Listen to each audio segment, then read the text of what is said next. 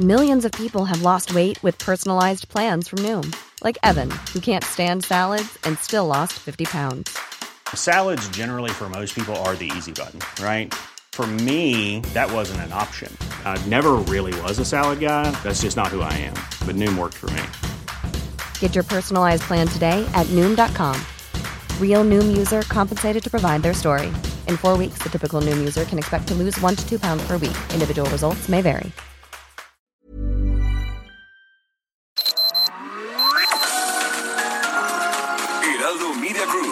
Presenta Sergio Sarmiento y Lupita Juárez.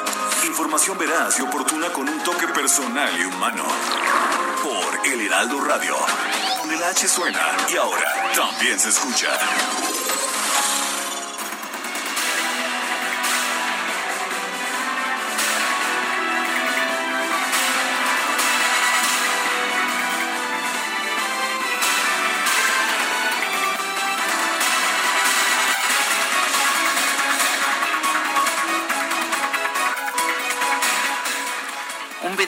Se ha difundido de manera extraofici- extraoficial muestra al ex jefe de la Agencia de Investigación Criminal de la PGR, Tomás Cerón, quien hoy se encuentra prófugo de la justicia, realizando un interrogatorio, el cual ha sido calificado de irregular. Es un interrogatorio a uno de los imputados por el caso Ayot- Ayotzinapa. Eh, se trata, se trata de un interrogatorio a Félix Rodríguez Salgado, alias El Cepillo, quien era presuntamente jefe de sicarios del grupo criminal Guerreros Unidos.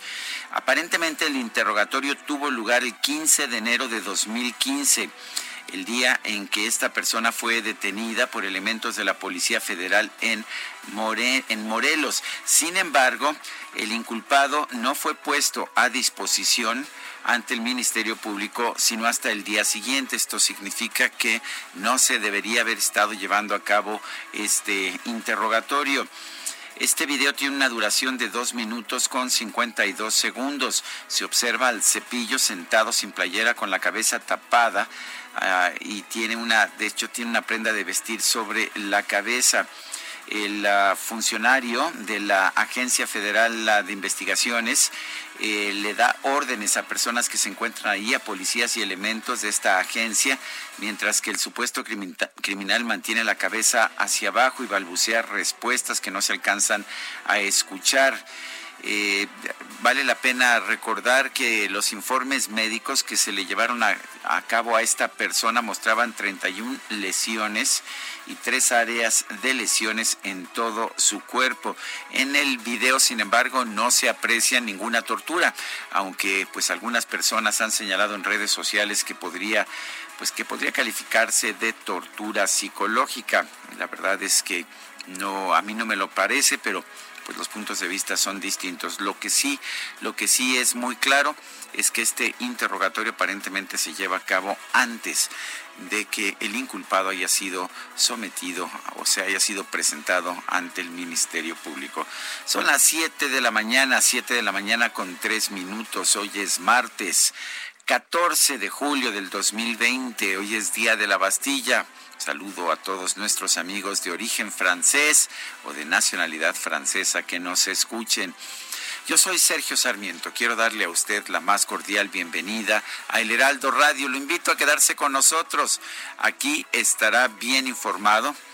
También podrá pasar un momento agradable, ya que siempre hacemos un esfuerzo por darle a usted el lado de la noticia, por lo menos si la noticia lo permite. Guadalupe Juárez, muy buenos días. Hola, ¿qué tal, Sergio Sarmiento? Buenos días para ti, amigos. Qué gusto saludarlos. Muy buenos días. Bienvenidos a la información. La titular de la Secretaría de Gobernación, Olga Sánchez Cordero, anunció que por petición de los gobernadores, la actualización del semáforo epidemiológico por estado se realiza cada 15 días, se va a realizar de esta forma y no semanalmente como se estaba haciendo. Los mandatarios argumentaron que resultaba complicado establecer políticas públicas en el lapso de una semana. Así que, bueno, pues Por lo pronto, por lo pronto, ahí está la información. Eh, de acuerdo con eh, estos eh, datos, la reunión pactada cada jueves con los mandatarios fue suspendida. No se avisó el motivo, el subsecretario de Prevención y Promoción de la Salud, pues reprochó a los mandatarios que no enviaran información en tiempo y forma, lo que ocasionó que no se dieran a conocer o que no se diera a conocer el semáforo que regiría pues eh, en eh, esa semana y Sánchez Cordero dijo que hay una corresponsabilidad para informar a la ciudadanía sobre la evolución de la enfermedad en México. Así que tome nota, por lo pronto el semáforo será de manera quincenal luego pues de esta diferencia que hay o que hubo con los gobernadores y el doctor Gatel. Bueno, si usted o alguien de su familia o algún conocido quiere participar en el concurso de ingreso a licenciatura de la UNAM, le interesa mucho esta información. La Comisión Universitaria para la Atención del Coronavirus considera que las condiciones sanitarias en la mayor parte del país no serán las adecuadas durante el periodo que va del 22 de julio al primero y 2 de agosto próximos, que son las fechas previstas para la realización del concurso de ingreso a licenciatura en el sistema escolarizado y en la Universidad Abierta de la Universidad Nacional Autónoma de México. Por lo tanto, se ha tomado la decisión de diferir las fechas de aplicación de los exámenes con el propósito de proteger la salud de los aspirantes, de sus familiares que suelen acompañar el día de la aplicación, así como de los trabajadores universitarios. Las nuevas fechas para la aplicación de los exámenes serán dadas a conocer en los próximos días. Todavía no las conocemos. Esto será a través de los medios de comunicación oficiales de la universidad y de la página web del concurso de ingreso. Bueno, y como decían nuestras autoridades que esto no era grave, que esto de la pandemia no era grave, y que nos han dicho que vamos muy bien, ¿no? Que ya vamos saliendo, que vamos a todo dar. Bueno, pues la pandemia puede ir a peor si los gobiernos de países afectados no se toman en serio la lucha contra el coronavirus. Esto fue lo que destacó el director general de la Organización Mundial de la Salud, Tedros Adhanom Ghebreyesus, quien subrayó que demasiados países están yendo en la dirección errada. Son las 7 de la mañana con 7 minutos.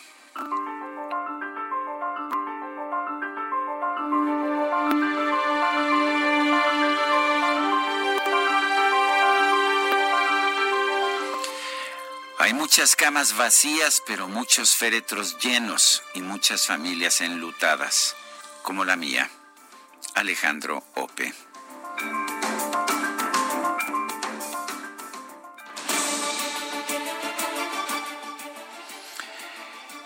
Y bueno, ya sabe usted que somos, somos preguntones, nos gusta hacer preguntas, esa es parte de nuestra naturaleza. Y bueno, pues ayer, ayer preguntábamos temprano en la mañana eh, lo siguiente. Preguntábamos, ya ves, aquí está. ¿Ha sido correcta la estrategia de AMLO y López Gatel para enfrentar la pandemia? Recibimos 12.168 votos, nos dijeron que sí, 5.3%, que no, 92%, no sabemos, 2.7%. Esta mañana, hace ya un rato, pregunté lo siguiente en mi cuenta personal de Twitter, arroba Sergio Sarmiento. ¿Ha sido suficiente el sistema de salud de México para enfrentar la pandemia? Nos dicen que sí, 3.9% de la gente, que no, 88.6%, no sabemos, 7.5%. En 48 minutos hemos recibido 1.154 votos. Las destacadas del Heraldo de México. Y ya está con nosotros Itzel González, aquí en la cabina en vivo y a todo color. ¿Cómo estás, Itzel? Muy buenos días. Lupita, Sergio, amigos, muy buenos días. Excelente martes. Martes de cubreboca, de novedad, el cubreboca moderno. Ya no nos vamos a conformar con los cubrebocas azules, ya vamos a combinarnos. ¿Qué les parece? Me, parece, muy bien. Oye, el de Sergio está padrísimo. Sí, y no sabes con qué viene combinado. ¿Con qué? ahí lo vamos a dejar. los calcetines. Ah, qué bien. Ay, qué modernidad, muchachos. No, ya, ya hay que estar muy A mí lo que combinados. me preocupó es y cómo supo. De los pies a la cabeza hay que estar Oye, combinados. yo tengo un problema, entonces tengo un N95. Puedes ponerte calcetines blancos, Lupita, y así seguimos combinando. Tienes razón. Todos podemos combinar. Tienes razón. Todos podemos combinar, así como Quique combi- combina su cubrebocas negro con su corazón negro también. Lupita, Ay, Sergio, Quique, ay, Quique. Excelente martes, comenzamos con toda la información que se publica el día de hoy en el Heraldo de México. En primera plana, vía régimen de incorporación fiscal, changarros olvidan pagar impuestos. El SAT tuvo una pérdida en abril y mayo de 7 mil aportantes por el cierre de establecimientos. País. Personas desaparecidas preocupa la opacidad de seis estados. Diez entidades concentran 78% de 27.871 personas no localizadas, dice Segov. Ciudad de México, cerco sanitario, contienen COVID en cárceles. Hay 73 casos positivos entre 26.413 personas privadas de su libertad. Aplican 4.607 pruebas a las de nuevo ingreso. Estados, pueblos mágicos solicitan unificar protocolos. Empresarios piden a autoridades que ambulantes y artesanos también apliquen las mismas medidas que comercios formales. Orbe, Estados Unidos, minorías vulnerables, latinos y negros reportan altos índices de COVID-19. Muchos trabajan en la primera línea de servicios. Meta. Deporte estadounidense parteaguas. Debido a temas raciales, Redskins cambia su nombre y logo luego casi de nueve décadas. Y finalmente, en mercados, finanzas públicas, Herrera se reincorpora a Hacienda. El titular de la dependencia regresa al trabajo luego de recuperarse del COVID-19. Lupita, Sergio, amigos, hasta aquí las destacadas del Heraldo. ¡Feliz martes! Gracias, Itzel. Muchas gracias, Itzel González, con su cubrebocas de color rojo subido. Son las 7 de la mañana con 11 minutos y con florecitas. Muy ¿viste? combinada ella, ¿eh? Mira la- la blusa La elegancia, roja. como, como decían, primero muerta que sencilla. Son las 7 de la mañana con 12 minutos. Vamos a un resumen de la información más importante de este martes 14 de julio del 2020. Y bueno, fíjate lo que son las cosas, Guadalupe, allá en Francia. Allá en Francia se está llevando a cabo eh, pues el desfile y los festejos del 14 de julio. Fíjate lo que dice en estos momentos, hace unos minutos nada más, el presidente de Francia, Emmanuel Macron, dice que él desea permitir a toda persona sin receta médica, aun cuando no tenga síntomas, si tiene una duda o un temor, el poderse hacer una prueba, una prueba de COVID. Exactamente lo contrario. Lo contrario que estamos haciendo aquí, ¿no? Exactamente lo contrario Oye, de lo que bueno, se plantea yo en México. tengo amigos en Austria que me han comentado, Sergio, cualquier persona que tenga alguna sospecha puede hacerse una prueba, pero si esa no te parece suficiente, puedes hacértela de nueva cuenta. Bueno, pues exactamente lo contrario de lo que se hace en México. Y vamos, a este resumen le ponemos al tanto. En conferencia de prensa, el subsecretario de Prevención y Promoción de la Salud, Hugo López Gatel, reportó que en México hay un descenso del 4% en el registro de casos estimados de coronavirus, 13% más pacientes recuperados y 40% menos decesos. Crece la epidemia en este momento a un 4%. Recordar que estos porcentajes representan el cambio exclusivamente en la última semana y es referencial. Podemos ver el resto del crecimiento de manera cualitativa en el resto de la gráfica. El reporte completo de la Secretaría de Salud indica que en México se alcanzaron 304.435 casos confirmados de coronavirus y 35.491 muertes. López Gatel también indicó que Nuevo León registra la mayor ocupación de camas generales para pacientes con COVID-19 en el país con 82%, le siguen Tabasco con 80% y Nayarit con 72%. Este lunes falleció Faustino Karim Molina, presidente municipal de Amaxac de Guerrero, en Tlaxcala, por complicaciones de salud derivadas del COVID-19. Olga Sánchez Cordero, secretaria de Gobernación, anunció que el semáforo de riesgo epidemiológico del gobierno federal será actualizado cada 15 días por petición de los propios gobernadores ya que consideran muy complicado establecer políticas públicas en el lapso de una semana. El gobernador de Michoacán, Silvano Aureoles, presentó un informe sobre las primeras seis semanas de la etapa de nueva convivencia. Señaló que hasta el momento se ha logrado mantener en estabilización los indicadores de la epidemia. Desde que iniciamos la nueva convivencia el primero de junio pasado, el número de contagios se ha mantenido más o menos estable. Únicamente tuvimos un ligero repunte en la tercera semana de junio. Lo mismo en las muertes por COVID-19 no se han incrementado desde junio. Únicamente también en la tercera semana de ese mes se registró un ligero aumento bueno, y el gobernador de Puebla, Miguel Barbosa, encabezó una ceremonia luctuosa en honor de 105 migrantes poblanos que murieron por COVID-19 en los Estados Unidos. ¿No que los pobres no se enfermaban? Pues eso fue lo que dijo, ¿no? Que nada más los ricos, pero... seguramente eran migrantes ricos. Pues a lo mejor Sergio y ahora sí les hizo ahí una ceremonia y no sé cuántas cosas más. Este lunes se inauguró la reunión bilateral a distancia entre legisladores de México y España. Laura Rojas, presidenta de la Cámara de Diputados, señaló que la emergencia sanitaria del coronavirus exige un mejor entendimiento y una mayor cooperación internacional.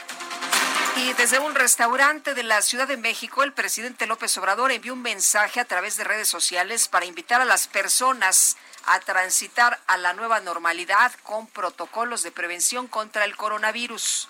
Vengo a demostrar que debemos de ir hacia adelante, transitar hacia la nueva normalidad, a la nueva realidad, que podemos eh, hacerlo con cuidado, eh, con sana distancia.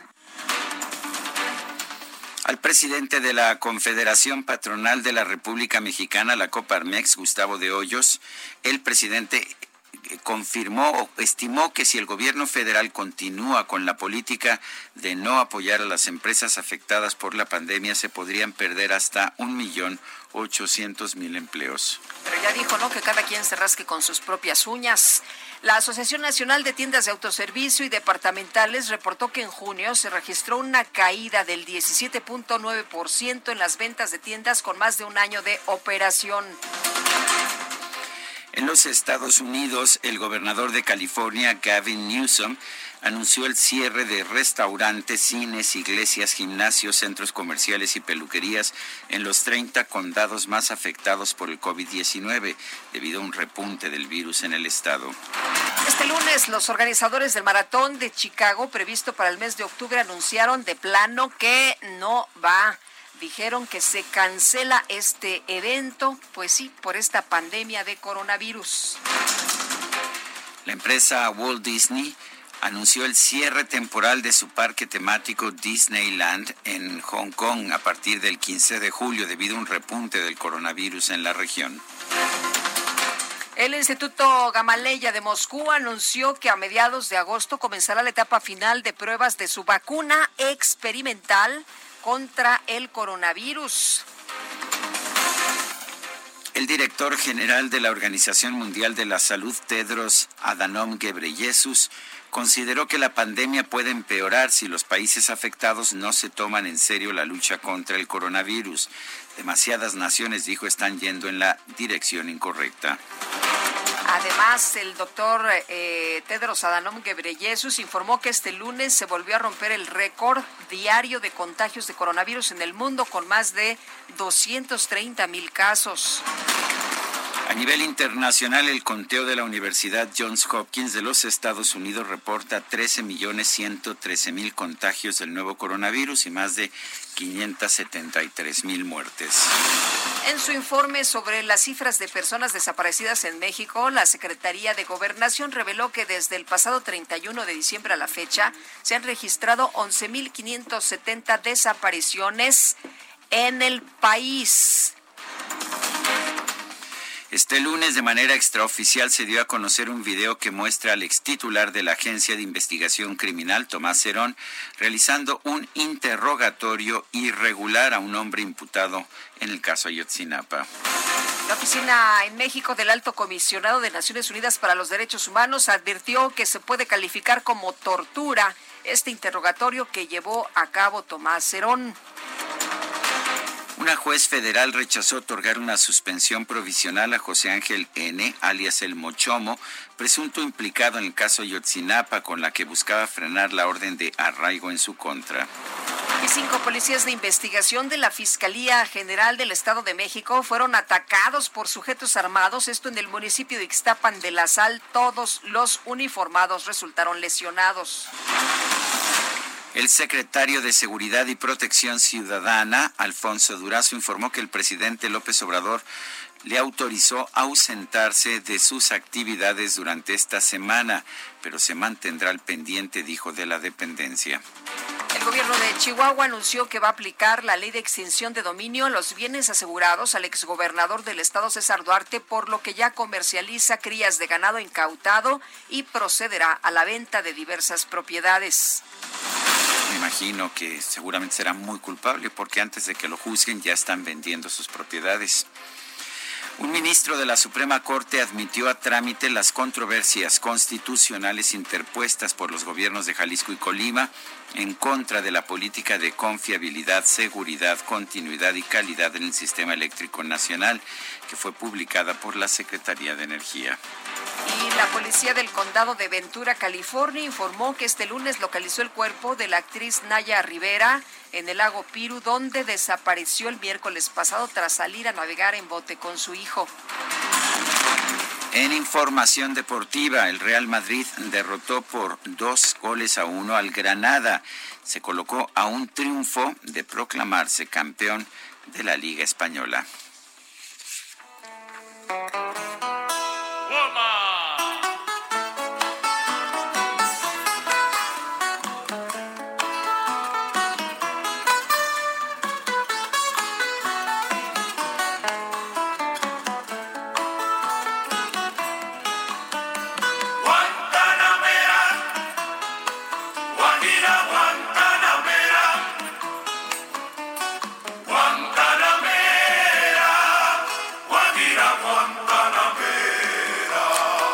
Conocemos a Compay Segundo como uno de los máximos exponentes de, del son cubano y de otras ah, y de otras músicas tradicionales de Cuba.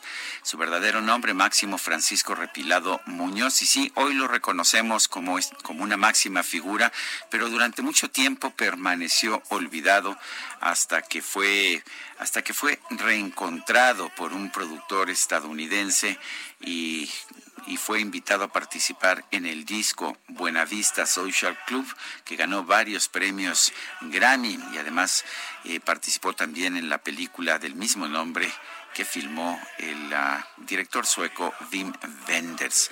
Bueno, pues uno de los grandes de la música. Eh, yo creo que fue realmente pues todo un personaje. A ver, se remonta incluso a los tiempos del trío Matamoros. Él fue, de hecho, intérprete, integrante del trío Matamoros de Miguel Matamoros. Eh, Compay Segundo nació el 18 de noviembre de 1907. Tiene una larga, una larga carrera. Y bueno, vamos a empezar con esta tradicional cubana, Guantanamera, Guajira Guantanamera. Y bueno, espero que por ahí nos coloquen algunas de sus interpretaciones en el disco Buena Vista Social Club, que lo recuperó y lo impulsó nuevamente a la fama. Y ahora sí, una fama internacional. Con los poderes de la tierra. Quiero yo mi suerte echar. ¿Bailamos? Bailamos, por supuesto. Eh, ¿Nos permiten? ¿Te puedes poner tu cubrebocas? N95. No, bueno, tú estás en otros niveles. De la sierra me complace más que el mar. El arroyo de la sierra me complace más que el mar.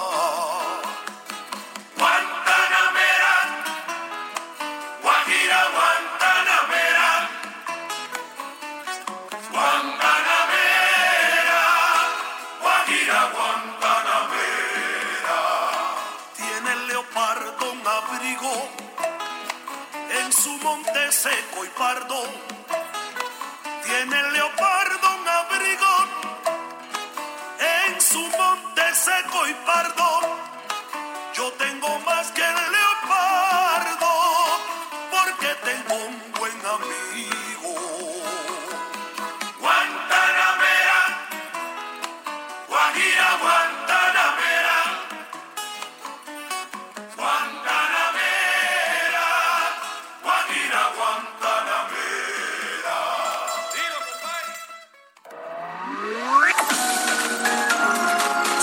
Sarmiento y Lupita Juárez quieren conocer tu opinión, tus comentarios o simplemente envía un saludo para ser más cálida esta mañana. Envía tus mensajes al WhatsApp 5520 109647.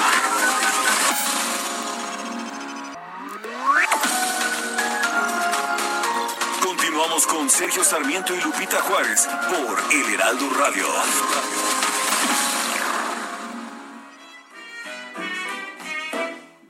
Dos gardenias para ti, con ella quiero decir, te quiero, te adoro, mi vida.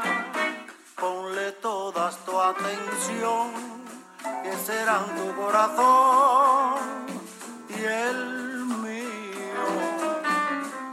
Dos gardenias para ti que tendrán todo el calor de un beso, de esos besos que te di y que jamás te encontrarán en el calor de otro querer. A tu lado vivirá. Bueno, de Isolina Carrillo, este clásico del bolero. Dos Gardenias. Estamos escuchando música interpretada por Compay Segundo. Hoy es su aniversario luctuoso. Él falleció un 14 de julio en 2003 y la verdad es que es uno de mis de mis cantantes favoritos, lo ha sido durante mucho tiempo y yo lo conocí como tantos otros fuera de Cuba, con el Buenavista Social Club, con ese, ese disco producido por Ray Kuder, y después ya me fui enterando de su trayectoria, supe que había trabajado con Miguel Matamoros en el famosísimo trío Matamoros, el trío de, tú te acordarás que, eh, de Lágrimas Negras, Sí, cómo no. y bueno, de muchos otros grandes Oye, lo- éxitos. los fuimos a ver al auditorio, ¿no? Buenavista Social Club fuimos Ajá, tú y yo, sí. Ya tenemos nuestra historia Ya, después de ya, tantos ya. años, Guadalupe Oye, y dos gardenias, híjole, te decía yo, creo que nos la vamos a pasar bailando en este programa.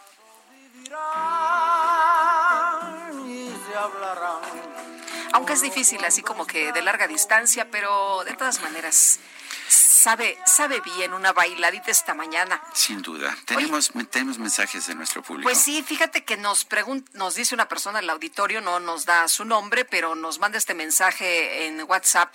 No que el gobierno de austeridad, ¿por qué fue a un restaurante fifí? ¿Por qué no fue a un restaurante sencillo? ¿Por qué estaba completamente solo el restaurante? Se refiere pues a este mensaje que mandó el presidente de reactivar la economía, de tratar de hacer la vida lo más normal con medidas de seguridad. Y bueno, pues se veía ahí en un restaurante, eh, dijo que había salido a comer con su esposa. Bueno, en otros temas, ah, yo quiero mandarle un fuerte abrazo, todo mi cariño, todo mi respeto a Dalia de Paz, nuestra colaboradora. Su padre falleció ayer en Tuxtla Gutiérrez, Chiapas, víctima del COVID-19, un hombre de 66 años de edad, padecía diabetes.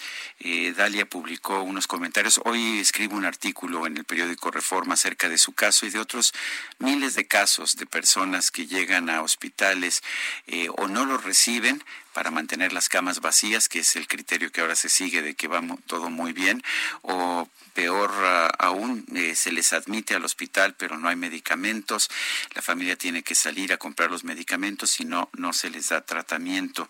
Dice Pues muy preocupante, ¿no, Sí, Sergio? Porque la verdad las cosas, la autoridad lo que nos dicen las conferencias todas las tardes es que todo está muy bien, que hay suministros, que todas las eh, pues atenciones están siendo brindadas a los pacientes, que cualquier paciente que necesite una cama se le atiende. Eh, nos decía Dalia de Paz en su cuenta de Twitter el día de ayer que ni siquiera lo más elemental, ¿no? Como el agua en un hospital, eh, ella lo, tuvo que comprar, ella tuvo que pues eh, andar de un lado para otro pidiendo los medicamentos, en fin, un vía crucis como el que nos contaba Alejandro Ope el día de ayer y lo que seguimos viendo es que pues hay gente que sigue muriendo, hay gente que sigue perdiendo la vida. Afortunadamente otros sí tienen posibilidad, como la senadora Nestora Salgado. Que, ya está muy bien, ¿no? Ya está bien, ya, ya fue dada de alta, le pusieron un avión para trasladarla de Acapulco a un, un avión militar, no un avión cualquiera. Un ¿eh? avión militar para ella. Bueno, pues qué bueno que sí hay recursos para algunos, aunque para la enorme mayoría no los haya. Son las 7 de la mañana con 35 minutos. La Secretaría de Salud prevé un aumento de casos de COVID-19 en 14 de las 32 entidades del país. Gerardo Suárez, adelante. Hola, muy buenos días, Lupita y Sergio.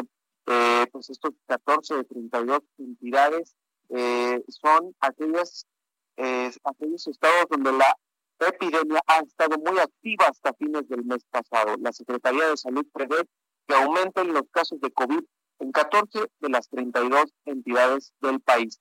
Se trata de Baja California Sur, Coahuila, Colima, Durango, Guanajuato, Nayarit, Nuevo León y Quintana Roo, además de San Luis Potosí, Tamaulipas, Tlaxcala, Veracruz, Yucatán y Zacatecas. ¿Qué pasó en la entidad que no logró Gerardo, no sé si te pudieras ubicar como estabas al principio dando el reporte porque te estás cortando mucho, no te escuchamos. Algo pasó por ahí con Sí, de, repente se nos empezó a ir la llamada. Y bueno. Eh, ahí está, ahí estás, Gerardo. Es que se estaba cortando mucho la comunicación y no te entendíamos, pero adelante con el reporte. Gracias, Lupita. La Secretaría de Salud prevé que aumenten los casos de COVID-19 en 14 de las 32 entidades del país. Como les decíamos, entre estas entidades está Baja California Sur, Coahuila, Colima, Durango, Guanajuato, Nayarit y Nuevo León. También están Quintana Roo, San Luis Potosí, Tamaulipas, Tlaxcala, Veracruz, Yucatán y Zacatecas. ¿Qué es lo que ocurrió en estos estados? Que no lograron bajar el número de reproducción de la epidemia a menos de 1.0. Estas gráficas las presentaron anoche en la conferencia vespertina y lo que significa el número de reproducción es eh, la que cada persona aún sigue transmitiendo el virus a una persona o a más cuando este número uno es eh, poquito mayor, ya sea por unas décimas, 1.1, 1.2. Si el número se mantiene en uno, la epidemia se va a mantener, veremos los mismos casos por día. Y si es menor a uno, este número de reproducción será cuando los contagios disminuyan en cada entidad. Así que en estas 14, pues no han podido bajar la transmisión del COVID-19. Al respecto, el subsecretario de Prevención y Promoción de la Salud, Hugo López Gatel, explicó que los estados con el mejor control de la pandemia en el último mes son Baja California, Chiapas, Chihuahua, Ciudad de México y los municipios conurbados del Estado de México, además de Guerrero, Hidalgo, Morelos y Querétaro. Eh, esta situación de la pandemia, Lupita y Sergio, el incremento de contagios, explicó el subsecretario que se puede controlar mediante acciones como la detección temprana de casos y de contactos para su aislamiento. Son programas como los que ha implementado entidades como la Ciudad de México y Michoacán con brigadas en territorio. Este es mi reporte. Gerardo Suárez, gracias por hablar con nosotros. Gracias, buen día. Bueno, y a partir de mañana en las 34 colonias con más casos activos de COVID aquí en la Ciudad de México se van a instalar unos kioscos. Emanuel Durán, ¿y esto como para qué? Cuéntanos. Muy buenos días, Sergio Lupita. Pues estos kioscos en las, en las 34 colonias o pueblos y barrios con más casos activos de COVID, el 20% ahí se concentran de toda la ciudad, eh, serán instalados a partir de este miércoles para, para hacer un tamizaje de campo y este, no será para hacer pruebas, sino para eh, dar atención directa a estas comunidades. Eh, la secretaria de Salud, Oliva López, este, comentó que el, que el kiosco será de orientación y de atención a, síntomas y a personas con síntomas de, de COVID. Y las y las brigadas ahí se encontrarán las brigadas que van a revisar casa por casa para hacer estos cercos sanitarios y buscar los contactos que permitan eh, pues contener la, la pandemia en esta en estas zonas sobre todo porque se trata de lugares eh, ya sea alejados pueblos barrios de zonas rurales apenas un algunas colonias populares como la la Doctores La Guerrero en la en la parte residencial apenas está la Roma Norte pero la mayoría son pueblos y, y lugares de la zona verde de la ciudad del, de la zona rural este capitalina te recuerdo que, mm, que esa estrategia para la atención prioritaria de colonias en semáforo rojo, entre comillas, porque las actividades de alguna forma siguen, permitirá tener información domicilio por domicilio para rastrear casos sospechosos en las viviendas y canalización temprana este, de los de las personas que eventualmente requieran. Ayer se dio a conocer, se dieron a conocer el, el listado de de, los domicilios donde van a estar estos kioscos que se pueden consultar en la página de, internet eh, de, del Heraldo de México. Y al mismo tiempo ayer también se dio un, una noticia respecto a, a que previo a la pandemia del COVID-19 en la Ciudad de México se dio un brote de sarampión eh, a decir de, la, de las autoridades de salud, este ya está controlado, había surgido en un en el reclusorio norte y se había expandido a algunas alcaldías, incluso en el Estado de México. Eh, nos dicen que ya está controlado y al mismo tiempo también hay una contención en estos reclusorios para el caso de COVID. Muy bien, pues muchas gracias, Manuel. Muy buenos días. Hasta luego. El director general de la Organización Mundial de la Salud, el doctor Tedros Adhanom Ghebreyesus, advirtió que la pandemia se puede poner peor. Dijo que hay demasiados países que están yendo en la dirección equivocada, pues los gobiernos no han tomado en serio la lucha contra el COVID-19. En la línea telefónica, el doctor Javier Tello, él es médico cirujano, analista de políticas de salud. Doctor Tello, buenos días. Gracias por tomar nuestra llamada. Muy buenos días, Sergio Lupita, ¿cómo están? Bien, gracias, doctor. ¿Cuáles serían eh, aquellos, uh, aquellos países y cuáles serían las políticas públicas de salud equivocadas que está denunciando el doctor Gebreyesus, el doctor Tedros, como le llaman, eh, porque finalmente no las menciona específicamente, quizás para no meterse en líos con los gobiernos nacionales? Es correcto. Básicamente se refiere a las tres, vamos a llamarle con no mucho orgullo, grandes potencias americanas en este momento a nivel de contagios, que son los Estados Unidos, Brasil y México, y por otro lado seguramente la India. Estos cuatro países son los que básicamente llevan una mayor eh, velocidad, digamos, en el crecimiento o en el caso de los Estados Unidos, incluso en una aceleración que ellos tuvieron una fase de meseta, pero con estas reaperturas tan grandes y tan criticadas, eh, tan tempranas que tuvieron, han estado acelerando de nuevo. Doctor, eh, hay información, muchas declaraciones que parecen confusas, ¿no? Escuchamos al secretario de Salud que dice una cosa, luego en la tarde al doctor eh, eh, López Gatel que dice otra, y luego al presidente señalando otra, como que somos ejemplo para el mundo, como que vamos muy bien, como que la situación no es tan grave, y por otra parte tenemos casos muy, pues, ilustrativos de lo que vive la gente, como lo que nos eh, contaba Dalia de Paz de su papá que se muere en un hospital de Chiapas porque no hay ni siquiera lo más elemental para atenderlo. Eh, ¿Cómo ve usted, doctor? Bueno, primero que nada, eh, mis condolencias a Dalia. Creo que es una verdadera tragedia lo que ocurrió, lo mismo que ocurrió con el familiar de Alejandro Ope que puso el otro día, y que es el reflejo de lo que está ocurriendo continuamente. Y yo aquí lo que tengo es una enorme duda. Nos dicen que tenemos éxito y nos dicen que se está cumpliendo la estrategia. La estrategia era tener una epidemia larga y con esa epidemia larga íbamos nosotros a evitar la saturación hospitalaria. Bueno, si yo, yo lo que me pregunto es cuál era el objetivo final de esto, y supongo que el objetivo final de esto era salvar vidas. Si no era salvar vidas, ¿para qué queríamos una epidemia larga, entre comillas? ¿Y para qué queríamos tener esta no saturación hospitalaria? Y la realidad es que 35 mil o más muertes después, no entiendo muy bien hacia dónde íbamos. Somos el cuarto lugar en muertes en el mundo, cosa que no le gusta a nuestras autoridades escuchar, pero es la realidad. Y si los gobiernos europeos y los gobiernos asiáticos lograron en dos meses y medio resolver el problema, ¿por qué nosotros vamos a perdón, vamos a cumplir más de cuatro meses y no lo hacemos. Entonces, algo no está funcionando adecuadamente y evidentemente que estamos ya viendo una verdadera saturación en los hospitales, aunque nos digan lo contrario. Y quiero ser muy claro con esto, Sergio Lupita. Quiero ser yo, yo, yo muy claro.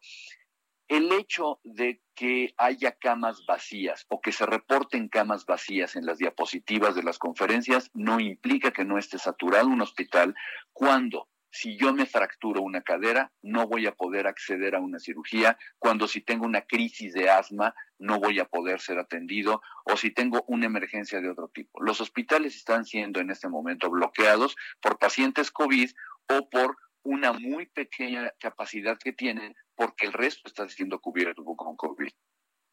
Ahora, ¿cuál, ¿cuál es la solución, doctor Tello? Porque, a ver, cerrar la economía a dos o tres años, pues parece imposible, por lo menos para un país como el nuestro, incluso para los países poderosos es muy difícil.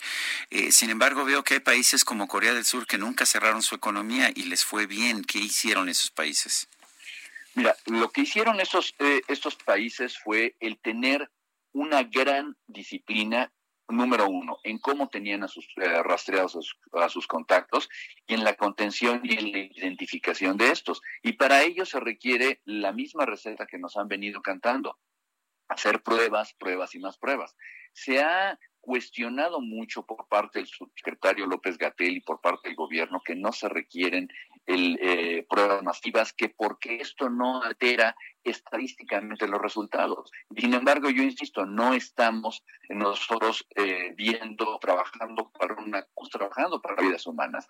Yo lo que tengo que hacer es hacer las pruebas suficientes para rastrear a los contactos y a todas las personas que han infectado. Y esas personas tienen que tener nombre, dirección, teléfono y tienen que estar aisladas. Si nosotros tenemos una eh, estrategia agresiva de identificación y de aislamiento, seguramente vamos a poder lograr bajar los contagios. Hay una cosa que, quisiera decirle a todo nuestro auditorio. En el momento en que están creciendo los contactos, no va a haber manera que deje de crecer la famosa curva si no se detiene el contagio. Y la única forma de que se detenga el contagio es que la gente no tenga con, con la otra o que exista una vacuna. Entonces, si no queremos parar la economía, porque esto no es posible, necesitamos tener a la gente que está registrada aislada. Eh, doctor, ¿se podría eh, poner como estábamos al principio de la conversación? Eh, porque estamos, sí, estamos perdiendo la, llamada. le quiero, ¿Me escucha mejor? Ahí mucho mejor. Doctor, le quiero preguntar, usted decía de las pruebas, tenemos muchos contagios. ¿Todavía es momento para, para, hacer, para hacer pruebas o es tarde para hacer pruebas? No, por supuesto que es tiempo para hacer pruebas. La única alternativa que tenemos para hacer pruebas y para contener a las personas que se encuentran contagiadas es hacer un aislamiento general de nuevo. Y como bien decía Sergio, no hay economía que soporte esto. En este momento están realmente en serios problemas en algunos estados de los Estados Unidos como Florida, porque van a tener que regresar otra vez a este aislamiento, que por cierto, no es una eh, estrategia que no se haya considerado en algún momento. Había un estudio de la revista Science hace un par de meses o ya casi tres meses, en donde se decía seguramente que por muchos años vamos a tener que salir a la calle durante una semana y volvernos a guardar todos al mismo tiempo durante otras semanas, si es que esto es un, un control adecuado. De hecho, es, es, curioso que menciona el caso de Florida. Eh, apenas este fin de semana, un, un, catcher de béisbol de los Estados Unidos, de las ligas mayores, Kevin Smith, dijo que le parecía muy raro que dice en Pittsburgh, que es donde, donde él vive habitualmente, eh, no puede salir a la calle sin cubrebocas, sin mascarilla, eh, porque la gente de inmediato pues te ve feo. Y en cambio dice en Florida, me ponía yo el, la mascarilla y me insultaban en la calle, eh, les considera, consideraban que esto era como afeminado. O sea, parece que hay una cuestión hasta de cultura, ¿no? Es correcto. Es correcto. Mucha gente, bueno, eh, tenemos aquí en México una variedad de criterios. Ustedes lo pueden ver en las noticias. Gente que uno no cree, o sea, en ese extremo, ¿no? Gente que no cree de plano en, en, existencia del SARS-CoV-2 y nosotros podemos ver grandes concentraciones de gente en donde se están reuniendo en este momento sin utilizar el cubrebocas. Eh, era un poco lo que ocurría, ustedes recuerdan, hace, hasta hace unas semanas en la central de Abasto. Y la central de Abasto creo que es un excelente ejemplo de cómo se puede tener, porque ahí estuvieron haciendo, el, gobierno de la Ciudad de México eh, hizo una labor de contención buscando contactos y aislándolos lograron detener este brote entre millas central de Abasto de una manera bastante efectiva.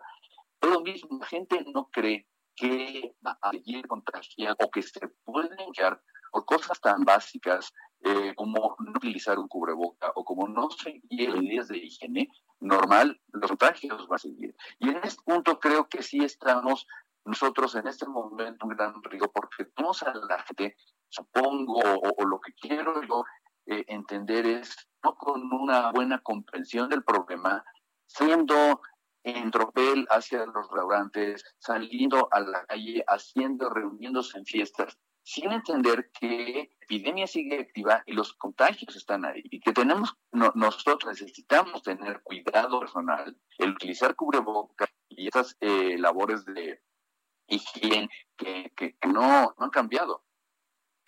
Doctor Javier Tello, eh, médico cirujano, analista en políticas de salud pública, gracias por hablar con nosotros.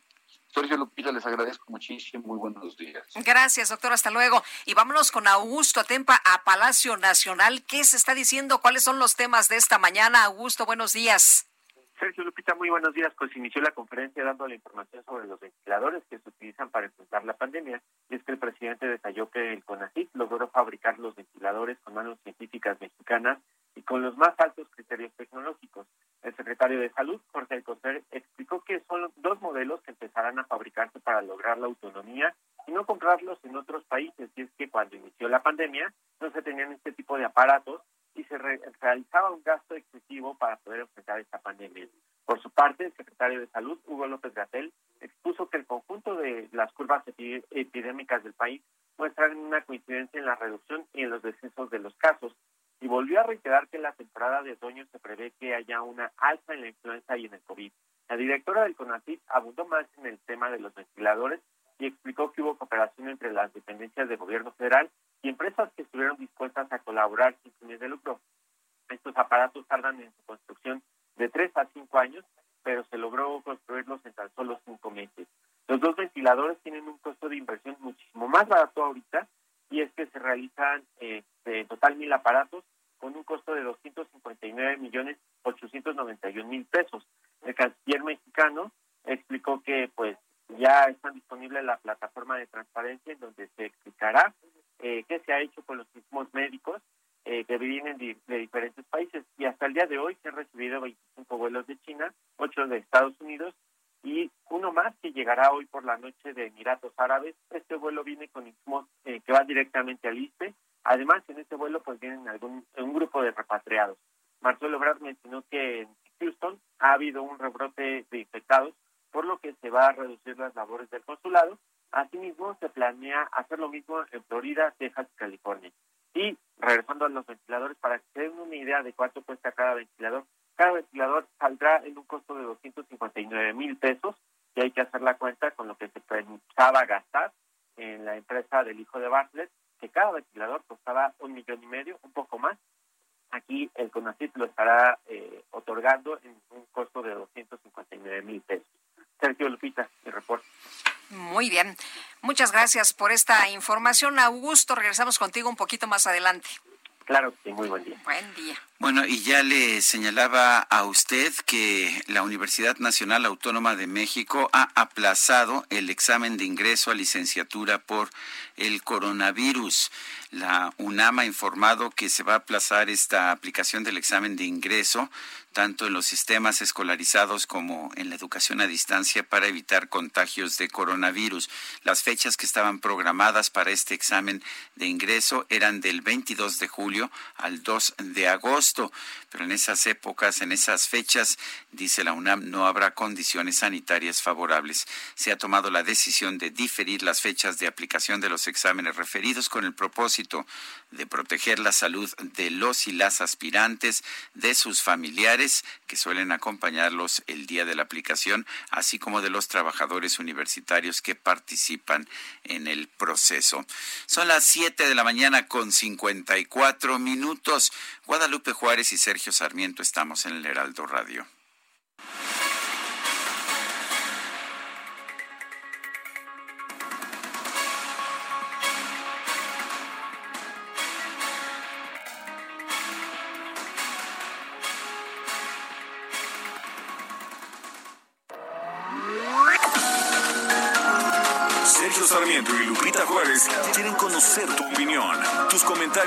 Simplemente envía un saludo para ser más cálida esta mañana. Envía tus mensajes al WhatsApp 5520 109647.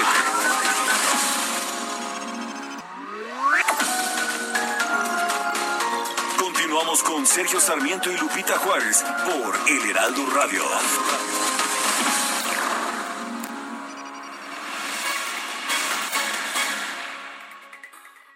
Días, amigos. Qué gusto saludarlos esta mañana aquí en el informativo con Sergio y Lupita.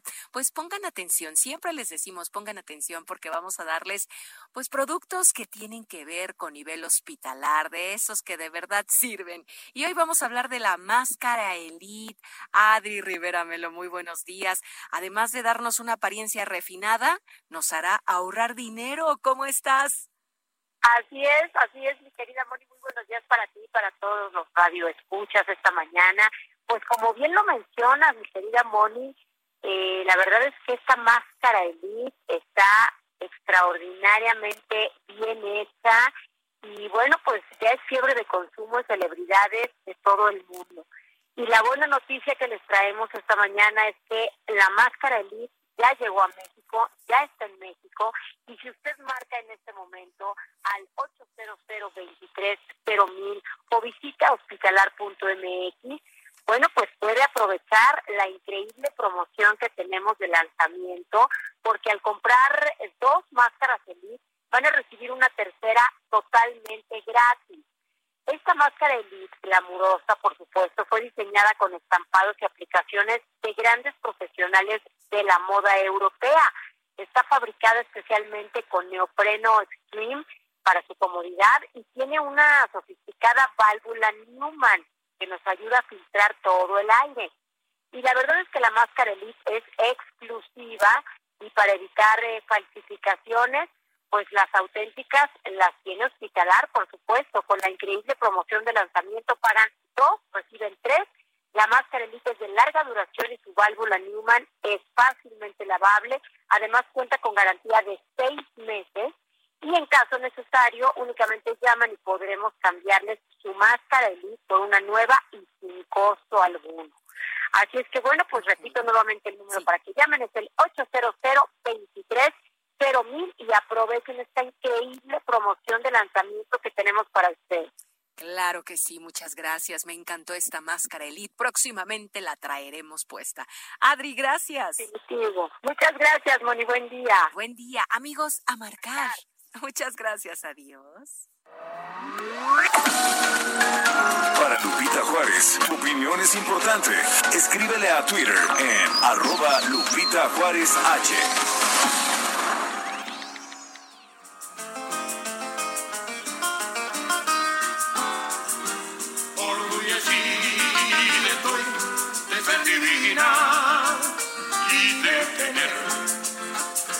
perfección.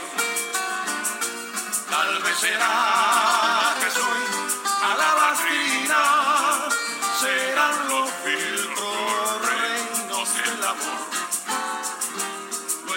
me hace que andas muy orgullecida, mi querida Guadalupe. Orgullecida estoy. Ah, estamos escuchando a Compay Segundo. Si, si usted nunca había escuchado a Compay Segundo, vale la pena que lo haga.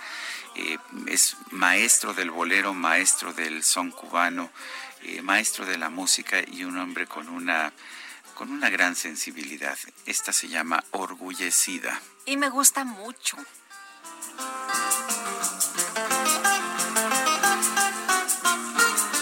Tenemos mensajes de nuestro público. Eh, nos dice una, me, dice una persona que me pide omitir su nombre. Eh, dice eh, dice, claro que oír eso que presumen que hay camas disponibles en los hospitales es falso. Te comento el caso de mi chofer contagiado por el virus. De Locatel lo mandaron a un hospital. Desde ahí lo remitieron a su casa con la indicación de que debería regresar ahí solo cuando sus dedos se pongan blancos. Es decir, cuando ya no tenga oxígeno en su cuerpo. Vaya que si pasó momentos difíciles, tuvo que conseguir un tanque de oxígeno y ahí la lleva por fortuna se recupera y continúa aislado. Si es que consigues, eh, si es que consigues el tanque de oxígeno, porque la situación está muy complicada. Si es que lo llegas a conseguir, te cuesta una fortuna, porque así están las cosas. Y Sergio se nos ha dicho, pues que no es difícil, que hay camas, que si tú vas hay disponibilidad. Y lo que estamos viendo y lo que nuestros amigos nos han dicho en este espacio del Heraldo Media Group es que pues es un crucis en algunos casos, ¿eh? en algunas situaciones de veras muy complicado. Bueno, nos dice una persona el auditorio en relación con la entrevista al doctor Javier Tello, cuando la política en México toca cualquier aspecto de la vida nacional suele corromperlo, como es el caso del sistema de salud general del gobierno, y entonces todo lo que se informa y dispone al respecto debe servir a dicha política esto, claro, con el propósito de conservar el poder. Otra persona nos dice, y le recuerdo que cuando nos envía mensajes por WhatsApp, eh, mensajes escritos a nuestro teléfono 55 20 10 96 47. Nos ponga su nombre en el mensaje, si no aquí en cabina no, no tenemos forma de identificarlo. Bueno, nos dice esta otra persona, para controlar una epidemia es necesario aplicar los fundamentos básicos de la epidemiología, rastreo, pruebas y contención, sea la cuarentena, pero sobre todo dar apoyo económico a grupos vulnerables para evitar que salga la gente, disminuir temporalmente el ISR y establecer el uso obligatorio de cubrebocas, so pena de aplicar multa, pero parece que quienes se encargan de la política de salud desconocen esto. Dice Guillermo Ramírez, Lupita y Sergio, en mi opinión, AMLO en lugar de salir a sus giras debería hacer reunión diaria con el director del INSABI y tomar acción para ver el Servicio Médico Nacional atentamente, el señor Guillermo Ramírez. Bueno, Pero el director del INSABI es antropólogo, como que no creo pues que vaya a aportar mucho. No, y además el presidente, eh, pues a él le importa hacer sus giras. Y él lo que dice es que vamos muy bien, o sea que ¿para qué nos preocupamos si vamos, si vamos tan bien? Oye, nos dice una persona en el auditorio que de la, de la comida que dijo el presidente había hecho el día de ayer con su esposa, dice, ¿y dónde está Beatriz? ¿Dónde está la esposa? ¿Por qué no aparece en la foto? Y dice, pues eh, le estarían sirviendo los alimentos o qué pasa nada más. De veras no me había fijado. Ayer nada más en este mensaje vi al presidente de la República y a algunos, eh, eh, pues personas que trabajan, ¿no? Algunos trabajadores de este lugar, de este restaurante, todos con su cubrebocas, excepto el presidente de la República. Son las 8 de la mañana con siete minutos. Roberto Rodríguez, meteorólogo del Servicio Meteorológico Nacional de la Conagua está ya listo para darnos el pronóstico del clima. Muy buenos días. Desde la Comisión Nacional del Agua, Servicio Meteorológico Nacional, pues para el día de hoy las condiciones meteorológicas, tenemos la presencia de la onda tropical número 16 que se extiende al, sur de Michoacán, mientras que una nueva onda tropical se aproxima a la península de Yucatán. Ambos sistemas incrementan la probabilidad de lluvia sobre el occidente y sur del país, así como en dicha península. Un canal de baja presión se extenderá en el noroeste hasta el centro de México, asociado con divergencia, originando lluvias fuertes muy fuertes, descargas eléctricas y posible queda de granizo en Sonora, Chihuahua, Durango y Sinaloa.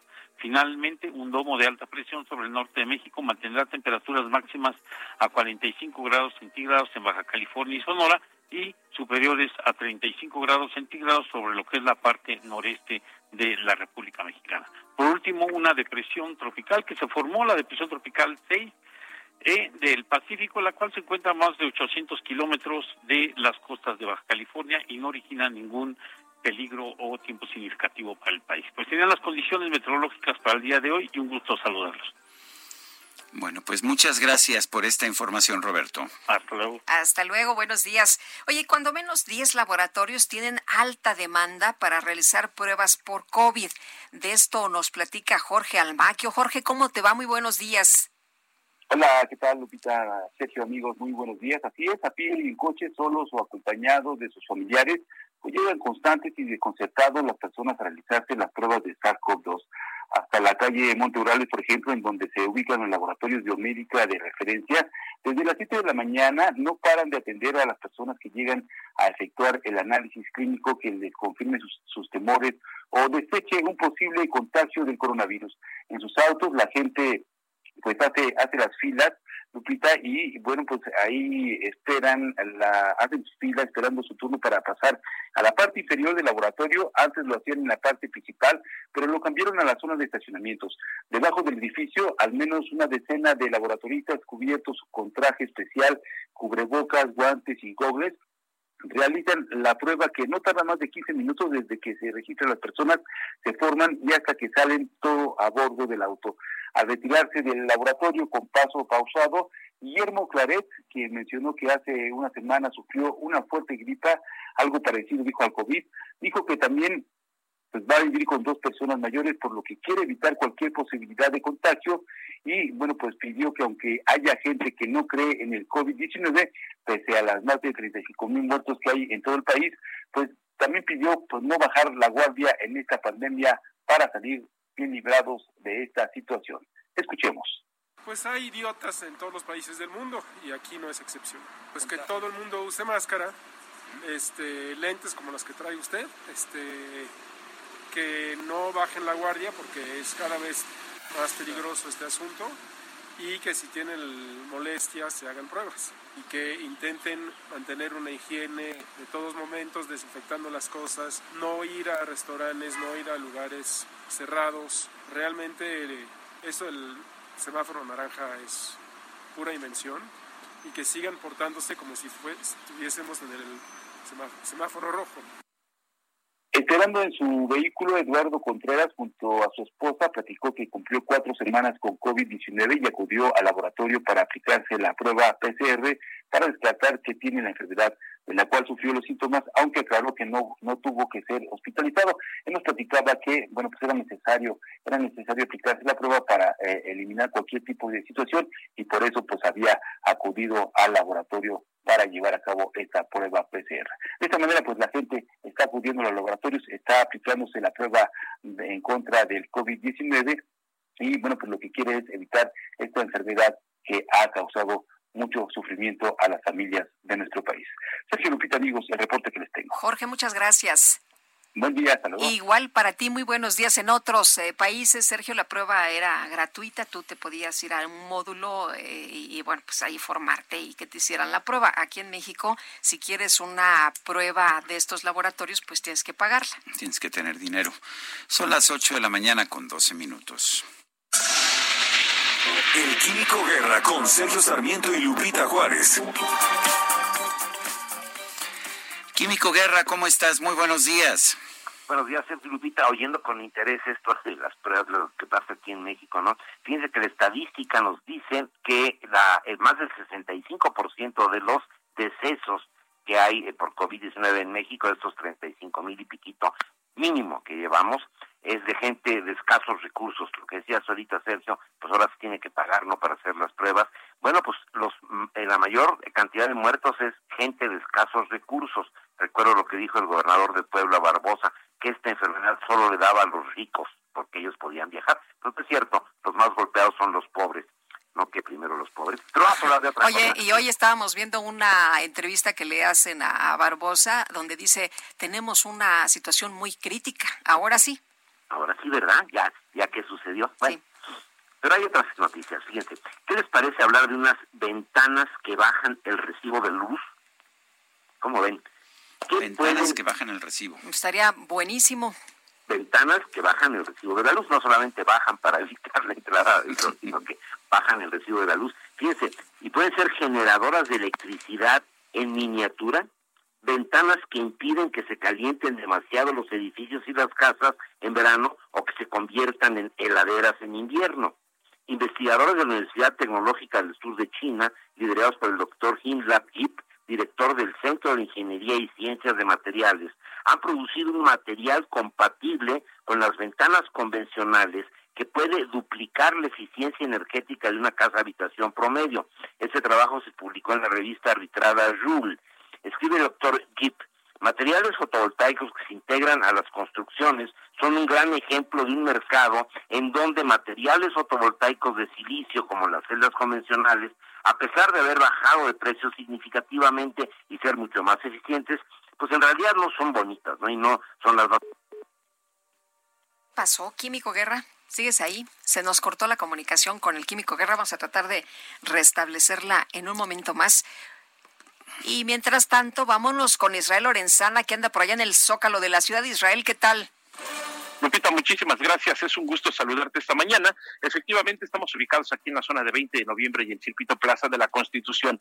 Ya hemos hecho un recorrido a través de la zona de Tlalpa, nos hemos incorporado aquí a calles del centro histórico y hemos observado que la circulación en términos generales se presenta aceptable. Hay un grupo de manifestantes aquí a las afueras del Palacio Nacional, afuera de la Puerta Mariana. Ellos son pues damnificados de los pasados sismos del 2017 y lamentablemente no han tenido respuesta por parte de las autoridades. Están pidiendo reconstrucción desde hace pues tres años prácticamente ya, Lupita. Y bueno, pues en ese sentido están con algunas pancartas y algunas mantas manifestándose en espera de ser atendidos por parte de las autoridades del gobierno federal. La circulación afectada está cerrada a partir de Pino Suárez y con dirección hacia la calle de Moneda. Los vehículos están siendo desviados a través de 5 de febrero con dirección hacia Tacuba, hacia República de Brasil. Así que bueno, pues hay que manejar con mucho cuidado. Si requieren de alguna alternativa, sin duda alguna el ex central Lázaro Cárdenas es una muy buena opción esta mañana. Lupita, información que te tengo. Muchas gracias. Hasta luego, Israel.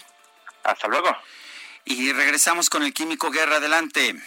Bueno, decía de, las ventanas estas, ¿verdad? Que son, a pesar de que ya las celdas fotovoltaicas que conocemos son mucho más baratas y eficientes, son estorbosas y no son bonitas.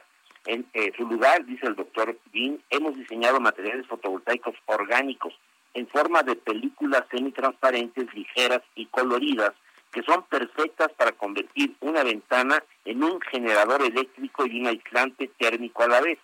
Para poder lograr esto, el equipo de investigadores tuvo que hacer un malabarismo triple. Primero, cosechar la luz para generar electricidad.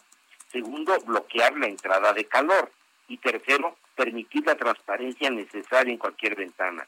Mezclando y acoplando varios compuestos químicos y varios materiales previamente identificados para esas diferentes, para esos diferentes propósitos, pudieron crear un sistema que permite el paso normal de la luz visible, rechaza la radiación infrarroja causante del calentamiento y convierte la parte del espectro del infrarrojo cercano en corriente eléctrica. Y efectivamente, se Lupita, con esto baja el recibo de la luz. Como vemos, la aplicación de energías renovables pues está eh, realmente avanzando en todo el mundo, pasos agigantados con aplicaciones novedosísimas como estas.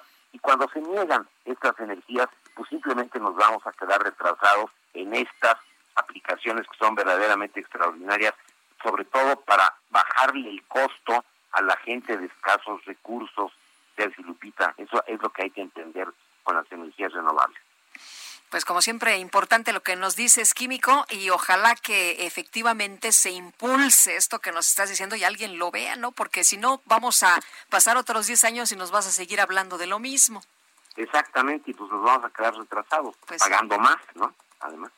Muy bien, Químico, muchas gracias. Al contrario, buenos días.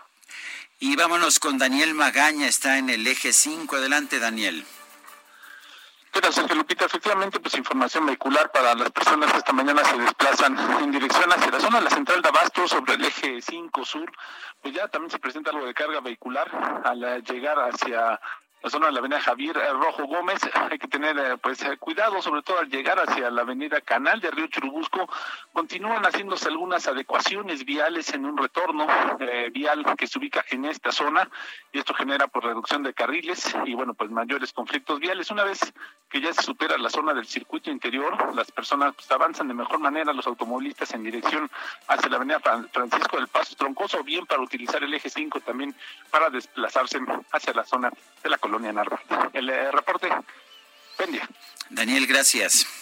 continuamos atentos. Buenos días. Oye, yo lo veía medio amoladón, ¿eh? En un video que, que subió, sí. se veía así como medio ojerosito, como, como que andaba medio maltratadón. Arturo Herrera, que es el secretario de Hacienda, y bueno, ya eh, dio a conocer que tras una prueba dio negativo a COVID, por lo que ya se reincorporó a sus labores diarias aplicando las medidas sanitarias correspondientes. Ya lo vimos de mejor talante a través de su cuenta de Twitter. El titular de Hacienda dijo que pues había realizado actividades con su equipo de trabajo. Este fin de semana me comunicaron que salí negativo a la prueba de COVID. Me reincorporé a mis actividades siguiendo estrictamente las recomendaciones médicas. Reinicié una junta, fue lo que dijo con su equipo y pues eh, ya eh, dice que sigue sosteniendo eh, con el equipo más cercano, pues ahí trabajo. Arturo Herrera había informado el pasado 25 de junio que había dado positivo a la prueba de COVID-19, por lo que se mantendría aislado en su domicilio tras permanecer asintomático. Pues sería asintomático y toda la cosa, pero la verdad es que se veía mal tras confirmarse que era portador del nuevo coronavirus. La Secretaría de Salud emprendió un estudio de caso para determinar el número de personas que estuvieron en contacto con Herrera y la autoridad sanitaria estimó que fueron alrededor de 60 las personas, pero bueno, pues ya salió adelante y sigue trabajando.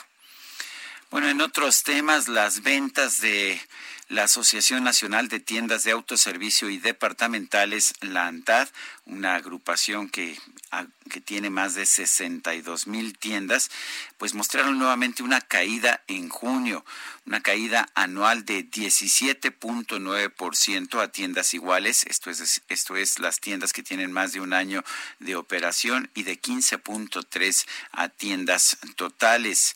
Bueno, estas son caídas uh, muy importantes, sin embargo, ligeramente menores a las que se habían registrado en el mes de mayo.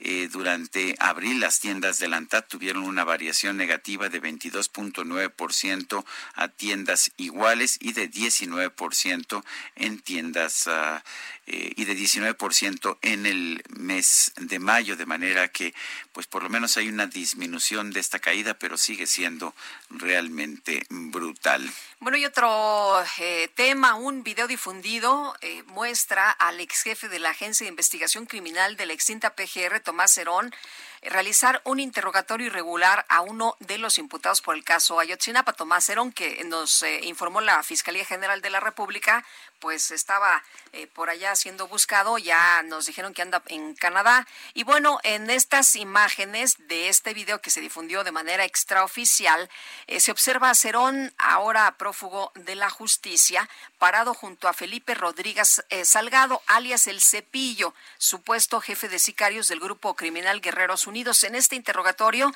que por cierto habría ocurrido en enero del 2015, día en el que fue detenido por elementos de la Policía Federal en el estado de Morelos se pone a disposición ante el Ministerio Público y bueno, está eh, puesta a disposición, se hace oficial, pero al día siguiente. El video tiene una duración de dos minutos con 52 segundos. ¿Y qué es lo que se ve? No sé si usted ya tuvo la oportunidad de verlo.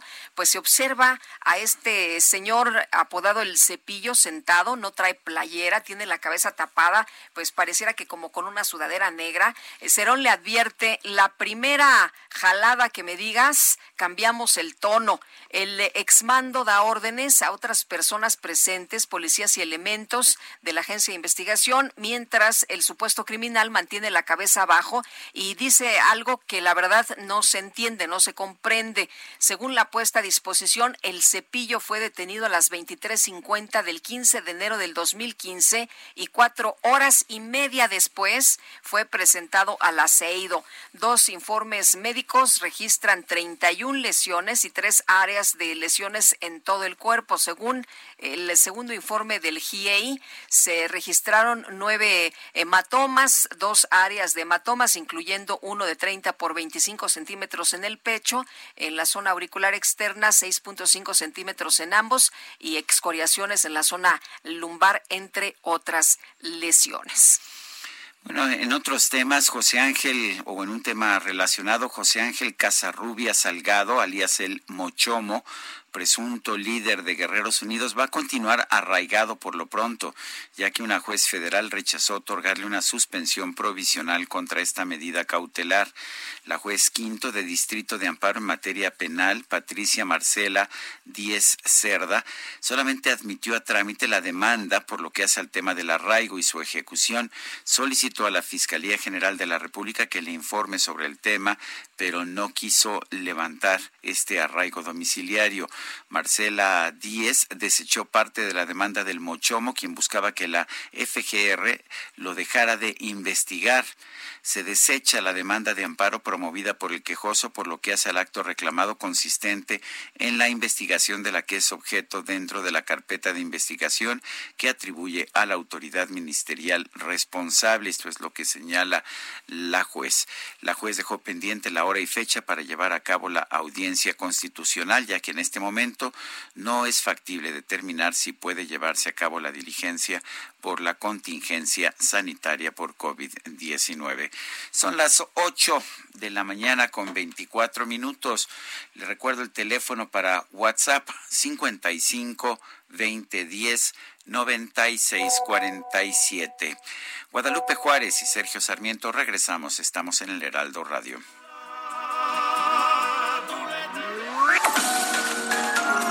Sergio Sarmiento y Lupita Juárez quieren conocer tu opinión, tus comentarios o simplemente envía un saludo para ser más cálida esta mañana. Envía tus mensajes al WhatsApp 5520 109647.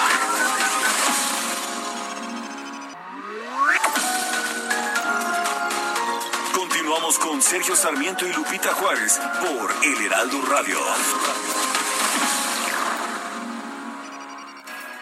Jaque Mate con Sergio Sarmiento.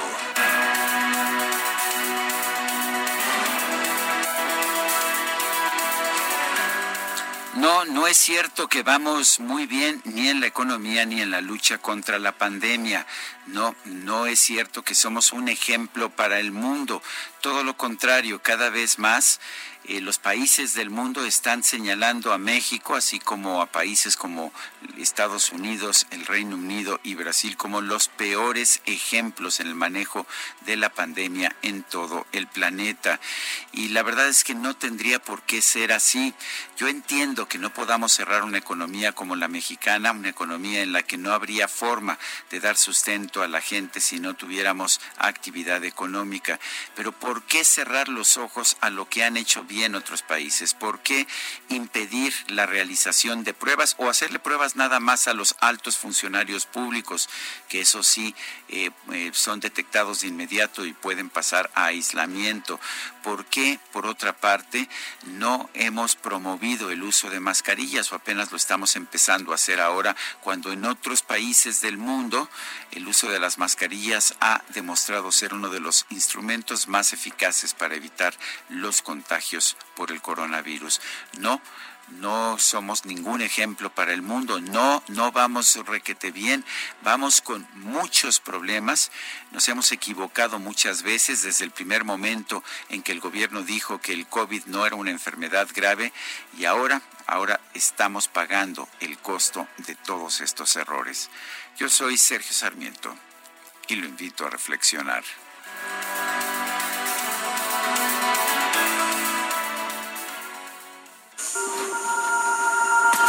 Reporte Metro con Ana Moreno. Ana Moreno, ¿cómo estás? Muy buenos días. Hola.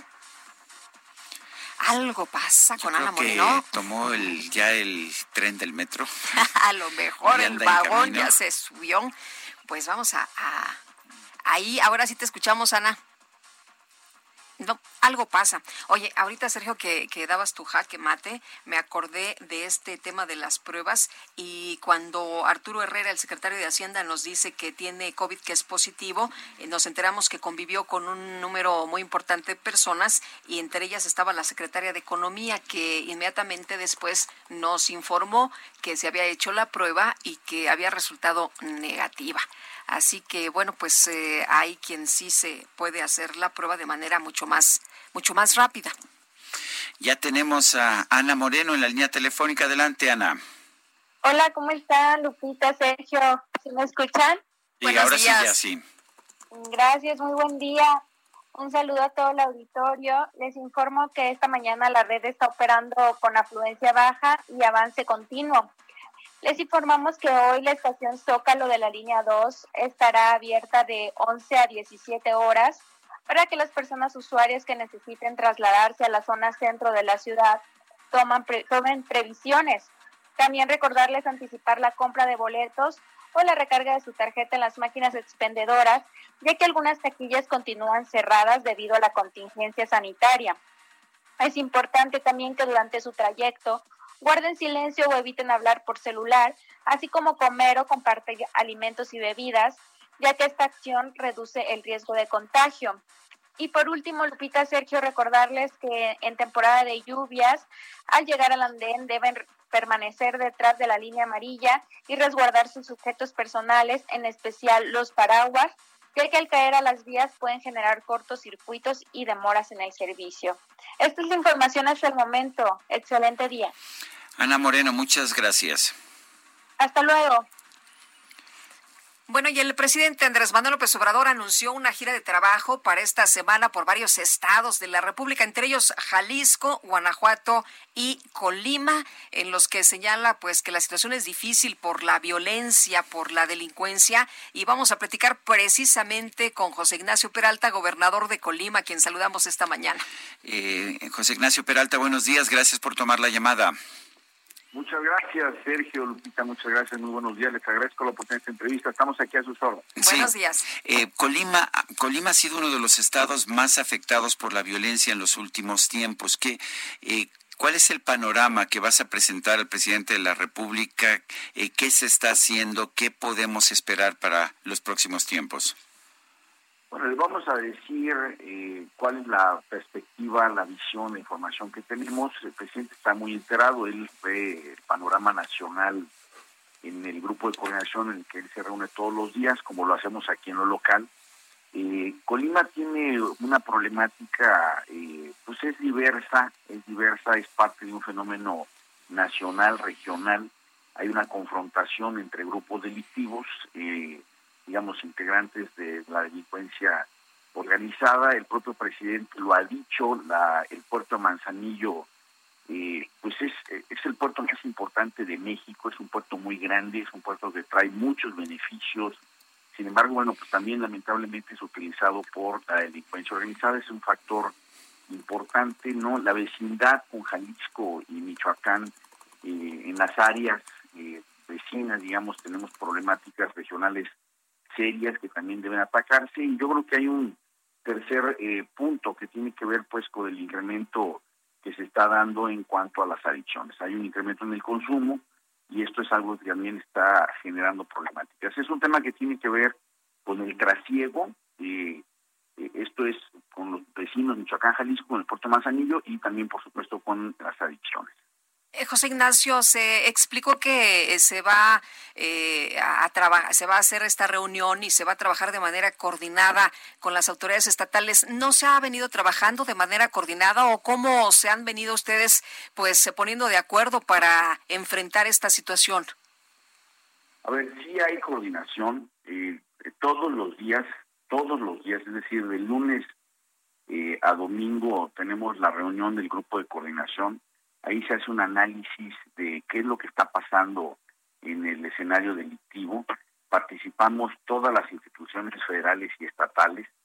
Tal vez pudiera eh, comentarse que con la, coordinación con los municipios sí es diferente. Eh, en algunos municipios es muy buena, en algunos otros no tanto, no hay el mismo nivel de compromiso, pero con eh, las autoridades federales hay muy buena coordinación, con la Secretaría de Marina, excelente coordinación con la Secretaría de la Defensa Nacional, la Guardia Nacional y las diferentes instancias como la Fiscalía General de la República, la Fiscalía Estatal, por supuesto, que son entes autónomos, está en todas las áreas de inteligencia, en fin, eh, de que hay coordinación, hay coordinación, eh, ahí se hacen eh, por los análisis, las estrategias, las, los operativos conjuntos y ahí se evalúan en los operativos si se están logrando los resultados eh, que se están buscando o si necesitamos hacer replanteamientos. Pero de que hay coordinación, eh, sí, sí lo hay. Eh, eh, exactamente qué, qué podemos esperar para el futuro, qué se está haciendo en Colima, qué tanto apoyo necesitan del gobierno federal qué tanto puede enfrentar este reto el propio gobierno de Colima. Bueno, sí hay muchos temas en los que se puede trabajar, necesitamos profundizar todas las áreas de inteligencia, es mucho más efectivo, eh, por ejemplo, desarticular eh, redes de lavado de dinero que hacer persecuciones policíacas en la calle para tener golpes certeros que permitan avanzar en el establecimiento de un Estado de Derecho y de la paz y la armonía que exigen eh, todos los ciudadanos, ¿no? Encontrar blancos prioritarios. Esa parte es complicada en Colima. Los principales jefes de la delincuencia organizada que inciden, que toman decisiones, que tienen efectos positivos, digamos, negativos en el ambiente de seguridad, eh, no operan en Colima. Ellos toman decisiones desde otros lados de la República y eh, nos generan un problema serio de seguridad en el Estado. Sin embargo, pues no los podemos agarrar porque ni siquiera están este, en, en Colima. ¿no? En fin, hay una serie de cuestiones que sí se puede avanzar en el escenario nacional. Mucho de lo que sucede en Colima tiene una lógica regional, incluso nacional, y nosotros como autoridades locales pues no podemos actuar fuera de nuestras fronteras eh, en materia pues de seguridad. Ahí es donde entra la coordinación con otras entidades y sobre todo con quien tiene la responsabilidad nacional, que es el gobierno de la República. Eh, eh, gobernador, ¿quiénes son los que están eh, eh pues presentes? ¿Qué, qué cárteles han llegado? Porque pues se hablaba antes de algunos grupos criminales, pero ahora se habla de la presencia de cárteles en esta zona. Mira, es muy difícil para mí como gobernador mencionar el nombre de un cártel, porque no, tiene, no son sociedades anónimas registradas. Se les conoce pues como, digamos, eh, popularmente se les se les da un nombre, yo no tengo pues una, escritura que, establezca cuál es el nombre de este cártel y, y, por lo tanto pues para mí simplemente son organizaciones delictivas y grupos delincuenciales que están fenómenos antisociales que están violando la ley no y yo traigo serias serios problemas con grupos que operan en las áreas vecinas de lo que es Jalisco Michoacán y, bueno, pues hay presencia, hay presencia de más de un cártel, hay confrontación, quieren eh, controlar lo que viene siendo el mercado de la venta al menudeo, pero también quieren controlar lo que es el trasiego de lo que puede estar pasando por Colima a través del puerto Manzanillo o de lo que viene por las áreas costeras de los estados eh, vecinos de Jalisco y de Michoacán. Muy bien. Yo quiero agradecerte, Nacho Peralta, gobernador de Colima, el haber conversado con nosotros. Muchísimas gracias, Sergio Lupita. Les agradezco esta oportunidad y quedo a la orden para futuras entrevistas. Gracias, hasta luego, muy buenos días. Bueno, y vamos, vamos a otros temas cuando son las ocho con 41. Tenemos en la línea telefónica a Antonio Bautista, coeditor de Estados en el Heraldo de México. Antonio, ¿qué nos tienes esta mañana? Sergio Lupita, muy buenos días. Bueno, pues eh, en 2013, con la reforma al artículo sexto constitucional, México abrió la puerta del mundo digital a toda la población, al poner Internet como uno de los derechos que debe garantizar el Estado. Sin embargo, en un país con más de 80 millones de usuarios de Internet y 86 millones de usuarios de teléfono celular, de acuerdo con la encuesta nacional sobre disponibilidad y uso de tecnologías de la información en los hogares 2019, hasta ahora ninguno de los 32 congresos de las entidades federativas ha armonizado sus constituciones para establecer la, la protección no solo de los datos personales, sino de los derechos que resultan inherentes a lo que se deben llamar la cuarta revolución industrial del mundo una transformación tecnológica que modifica la forma en que vivimos, trabajamos y nos relacionamos con otras personas. Solo dos entidades han mostrado interés en hacer los cambios que de lograrse, pues los van a poner a la vanguardia en el ámbito digital. La pandemia por la que pasamos ha expuesto los riesgos y la necesidad de brindar garantías a la sociedad, como lo estableció la ONU en 2015, cuando determinó que los derechos humanos que se respetan en el mundo físico se tienen que respetar en el mundo digital. Países europeos han regulado estos derechos. España emitió en diciembre de 2018 su ley orgánica de protección de datos personales y derechos digitales. Lo anterior después de que en Alemania el Tribunal Superior emitió una sentencia que estableció el derecho a la herencia digital en 2015. Esto resultado de un proceso que entablaron los padres de una menor de 14 años que falleció en las vías del tren y que les dio acceso a su cuenta de Facebook eh, pues había indicios de que se había quitado la vida a la menor. Por primera vez en tribunales se enfrentaron los derechos a la, a la, a la verdad, a la privacidad y a la herencia en el mundo digital. Esto plantea para México una reingeniería jurídica eh, Javier Martínez Cruz es comisionado del Instituto de Transparencia y Acceso a la Información y Protección de Datos Personales del Estado de México y municipios, y él considera que es fundamental crear una nueva ley general de protección de datos personales en posesión de sujetos obligados que aplican en el sector público. Eh, es necesario agregarle, de acuerdo con lo que nos dijo, el título décimo segundo para hablar de derechos digitales y poder eh, combatir la violencia digital, hablar de protección de menores en educación, del derecho a estar informado pero sin vulnerar derechos de terceros y además plantear una nueva ley federal de protección de datos personales, porque la actual, que data de 2010, no tiene los alcances necesarios. Como coordinador de la Comisión de Derechos Humanos del INFOEM, eh, Javier Martínez ha propuesto al Congreso del Estado de México la modificación de la ley general e incorporar el título de los derechos digitales y sus garantías y entonces ya hablar del derecho a la privacidad, a la protección de datos personales y de la responsabilidad y deberes de los desarrolladores de estas plataformas y de quienes interactúan en el mundo digital. Además, de hacer una nueva ley federal para hablar de portabilidad de datos, de tratamiento y medidas de seguridad y derechos digitales de personas fallecidas. En un trabajo conjunto con el Centro de Estudios Metropolitanos y Municipales de la FESA Catlán, ya se elaboran las iniciativas que tienen ya el interés en el Estado de México de legisladores de la bancada de Morena y de Encuentro Social y de forma paralela, también el Congreso de Michoacán eh, eh, tiene el interés por estas iniciativas, donde Morena va a presentar la propuesta de reforma a la Constitución Política del Estado y a la Ley de Datos Personales Local.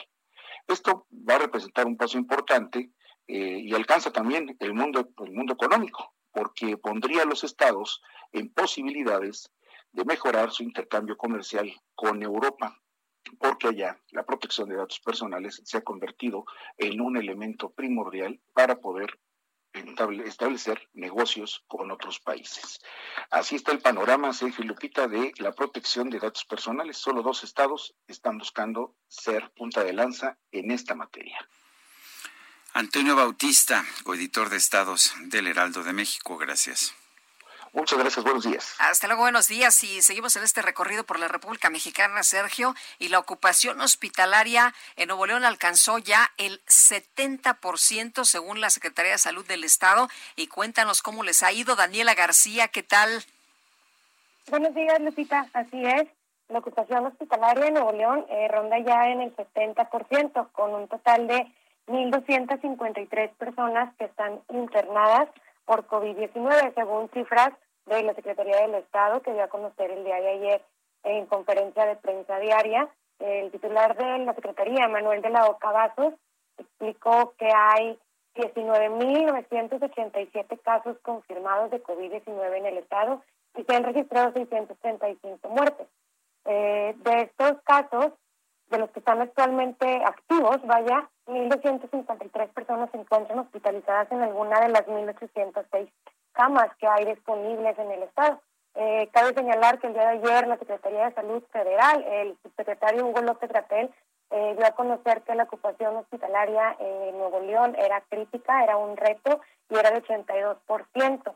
Sin embargo, esto contradice un poquito las cifras que les acabo de dar que nos dio el Estado y se debería, eh, Sergio Lupita, a un tema en que en la semana pasada la Secretaría del Estado de, Nuevo León anunció que se estaban agregando casi 400 camas, eh, 378 para ser exactos, 25% más de las que teníamos anteriormente y eh, la federación al parecer no las está contabilizando. Sí es crítica la situación que hay en Nuevo León en cuanto a camas disponibles para atender a pacientes de COVID sin embargo, todavía cuentan con algunas camas que pueden atender a pacientes en este momento. Pues muchas gracias, Daniela. Muy buenos días. Al contrario, hasta luego. Pues ahí está, 70% los, la, la ocupación hospitalaria por allá en Nuevo León hasta este momento. Y mientras tanto, ya en Oaxaca se ha aplicado un cerco sanitario en, en un hospital ante el brote, ante un brote de COVID-19. Karina García, cuéntanos. Gracias, Sergio Lopita. Efectivamente, autoridades de salud implementaron un cerco sanitario de tres días en el Hospital Básico Comunitario de Nochixtlán en la región de la Mixteca de Oaxaca ante 27 casos positivos de COVID-19 entre el personal que labora en, el nosocomio, por lo que solo se atenderá en el área de urgencias. Los servicios de salud de Oaxaca precisaron que en el inmueble se realizarán actividades de sanitización, así como la búsqueda de casos sospechosos, acciones de contención, vigilancia epidemiológica, atención y seguimiento médico oportuno a las y los trabajadores que se encuentran contagiados. El titular de la dependencia, Donato Augusto Casas Escamilla, confirmó 27 casos positivos de la infección respiratoria corresponde a la plantilla laboral, por lo que el hospital comunitario de 12 camas reanudará sus actividades el próximo jueves 16 de julio. El personal que dio positivo a COVID-19 continuará con las medidas de aislamiento y seguimiento médico hasta que reciba el alta médica. Este caso, Sergio Lupita, se suma al Hospital General de Juchitán Macedonio Benítez Fuentes, en donde al menos 290 de 385 empleados han sido contagiados, por lo que se determinó el cierre del mismo por 10 días. Esta situación generó el día de ayer una protesta por parte de habitantes de este municipio de la región del Istmo de Tehuantepec, en donde exigían la salida de su presidente municipal, Emilio Montero, toda vez que aseguraron pues que no ha logrado generar eh, la contención del virus. En este sentido, los habitantes también exigieron la apertura de, este hospital, ya que señalaron que no cuentan con los recursos económicos para acudir a eh, unidades médicas privadas. Es el reporte que les tengo. Muchas gracias, muchas gracias por esta información, Karina. Buenos días. Buenos días. Y la alcaldesa de Celaya, Elvira Paniagua, buscará hablar con el presidente López Obrador sobre la inseguridad en el municipio. Y Gabriela Montejano, a ver, cuéntanos, danos todos los detalles. Muy buenos días. Hola, ¿qué tal? Muy buenos días. Pues sí, al indicar que como municipio es imposible prevenir los ataques que se registran en la ciudad de Celaya, la presidenta municipal Elvira Paniagua Rodríguez pidió a la federación realizar trabajos de inteligencia en este municipio. Lo anterior al reconocer la civilidad y solidaridad mostrada en la caravana realizada la tarde del domingo en donde personas a bordo de 1.200 vehículos pidieron por la paz y la tranquilidad de Celaya. A través de un audio enviado en dos partes por la Dirección de Comunicación Social, pues eh, se vio a la alcaldesa hablando sobre este tema y ella señala precisamente que intentará hablar con el presidente de la República, Andrés Manuel López Obrador, el día de mañana en su visita a la entidad para pedirle permanencia de los elementos del ejército y la Guardia Nacional en este municipio. La alcaldesa dice que a nivel en el ámbito municipal es imposible prevenir ataques como el que se registró la semana pasada en donde murieron cinco personas en un verificentro y dice por eso que requieren de un trabajo de mayor inteligencia. Este es el reporte desde Celaya. Muy bien, Gabriela, muchas gracias. Buenos días. Buen día. Hasta luego. El gobernador de Baja California, Jaime Bonilla, va a buscar firmas para retirar la caseta de la autopista Tijuana-Ensenada por la vía legal. Ya trató de hacerlo pues digamos por imposición se tuvo que echar para atrás, pero José Ríos nos tiene la información. Adelante, José. ¿Qué tal, Sergio Lupita? Buenos días. Como bien comentan, pues el gobernador de Baja California, Jaime Bonilla, inició una una recabación de firmas para presentar una iniciativa de ley federal a fin de retomar a la administración estatal la caseta de la autopista Tijuana-Ensenada y para posteriormente retirarla. Mediante un manifiesto presentado este lunes, el mandatario explicó que la propuesta es referente al artículo 30 de la Ley de Caminos, Puentes y Autotransporte Federal, a fin de hacerse del lugar el cual desde la semana pasada fue tomado por agentes de la Guardia Nacional. El espacio, explicó en el manifiesto, busca ser tomado por las autoridades estatales a fin de retirarlo y tenerlo de libre tránsito para la ciudadanía. Cabe recordar que la semana pasada el mandatario buscó levantar las plumas del lugar a manera de protesta para liberar esta vía. El gobernador morenista explicó que ya no existen vías alternas libres de peaje dentro de Tijuana para satisfacer las necesidades colectivas y económicas de los poco más de 12 mil residentes que habitan en este tramo carretero de 18 kilómetros. La iniciativa también propone la construcción u operación de la vía la contrate con terceros y deberá obtener previamente la aprobación de la Secretaría y aplicar el procedimiento del concurso previsto en en el artículo 7 de esa ley. Por último, pues bueno, una copia de esta propuesta fue dirigida a la senadora por por Baja California, Mónica Fernández Balboa, donde también se explica que la construcción, mantenimiento y explotación de los caminos y puentes estarán sujetos, dispuestos a esta ley y sus reglamentos. Ese es el informe hasta el momento, compañeros. Muy bien, pues muchas gracias, José Ríos.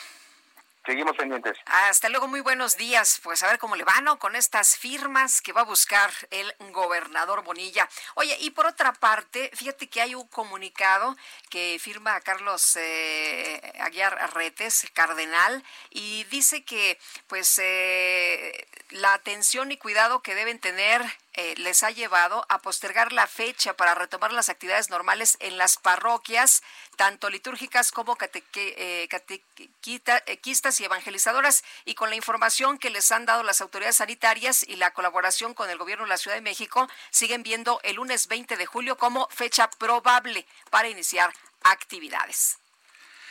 Son las 8 de la mañana con 54 minutos, 8 con 54. Guadalupe Juárez y Sergio Sarmiento estamos en el Heraldo Radio.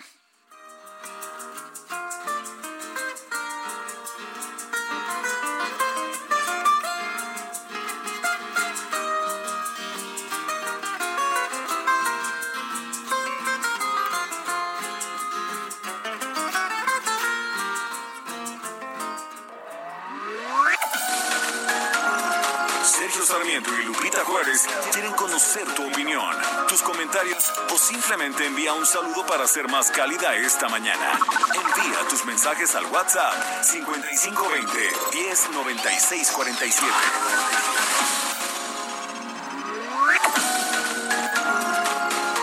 Continuamos con Sergio Sarmiento y Lupita Juárez por El Heraldo Radio.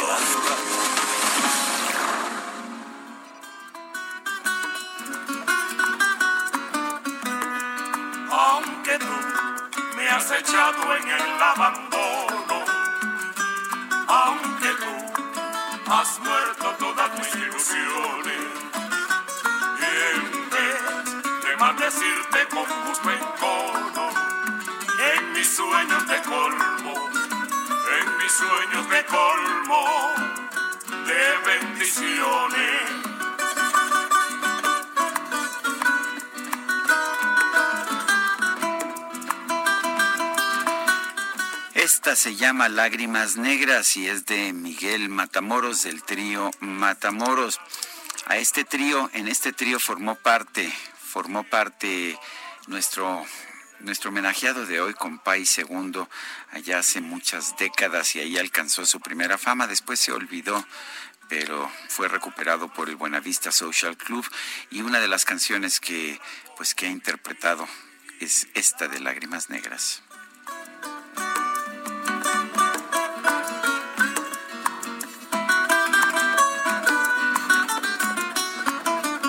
Pedían, ¿verdad? pedían lágrimas negras. Es buenísima la versión de Compay. Saludos desde la ciudad de la eterna primavera. Bueno, por otra parte, nos dice Carlos Hurtado, lo que yo preguntaría es por qué al equipo del secretario de Hacienda le hicieron pruebas a muchos. ¿Las pagaron ellos o las pagó la Secretaría? Yo ya me hice pruebas y me costaron muy caras, pero afortunadamente tengo los recursos. Pues sí, hay unas pruebas que cuestan más de dos mil pesos, hay otras que cuestan tres mil cuatrocientos. En fin, depende al laboratorio al que vayas. Y quien nos informó inmediatamente después de que no tenía COVID fue la secretaria Graciela Márquez de Economía, que estuvo en reuniones con el secretario de Hacienda. Oye, dice una persona en el auditorio, eh, Sergio y Lupita, un saludo desde Acapulco. Aquí los escuchamos diario, desde un local de chicharrón y carnitas. Ah, qué cosa. Y a esta hora de la mañana. Dice, por favor, salúdenos al aire, Betonaba. Pues a Betonaba y allá todos los que están ya pues eh, tratando no de, de, seguir adelante y de abrir y de continuar con sus negocios un saludo. El Instituto Nacional de Antropología e Historia informó que debajo del Monte de Piedad, en el centro histórico de la Ciudad de México, se encontraron restos del Palacio de Axayacatl, así como de una casa construida por órdenes de Hernán Cortés. Vamos a conversar con el arqueólogo Raúl Barrera, director del programa de arqueología urbana del Instituto Nacional de Antropología e Historia. Eh, Raúl Barrera, buenos días, gracias por tomar esta llamada. Buenos días, Sergio. Encantado. A ver, cuéntanos exactamente qué, se, qué, qué encontraron y cómo fue que se lo encontraron. Sí, bueno, ahí, ahí en, el, en el edificio ocupa la casa matriz del Nacional Monte de Piedad. Estamos trabajando desde el año 2017, a partir del mes de septiembre. Bueno, nuestra participación se debe a que el edificio está siendo rehabilitado. Propietarios están llevando a cabo trabajos de rehabilitación del edificio. Entonces se requería la participación del Instituto Nacional de Antropología.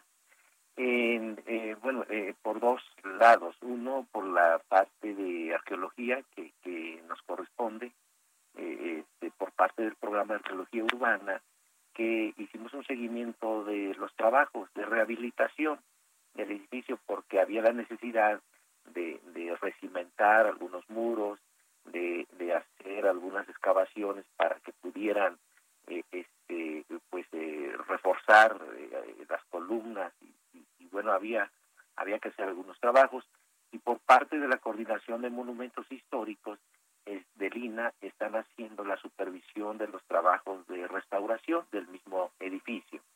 Bueno, entonces nosotros hicimos excavaciones en el patio principal del edificio, hicimos 12 pozos de, de sondeo arqueológicos y detectamos un patio eh, anterior al del Monte de Piedad. Hay, eh, existe otro patio y restos de un pórtico que está delimitado por unas columnas.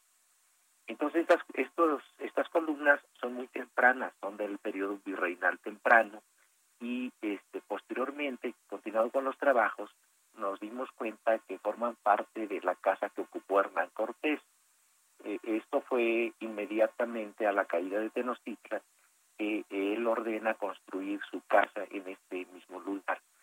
Hicimos la excavación en un cuarto adyacente a este patio, en un cuarto del edificio histórico, y detectamos un, un otro cuarto, de, pero más temprano, y este cuarto eh, eh, igualmente formó parte de la casa de Hernán Cortés. Es, es, son, son, muros muy bien conservados que fueron construidos con este eh, bloques de, de, de, basalto y de, y de pesontle, que son producto de la destrucción del Palacio de Axayaca.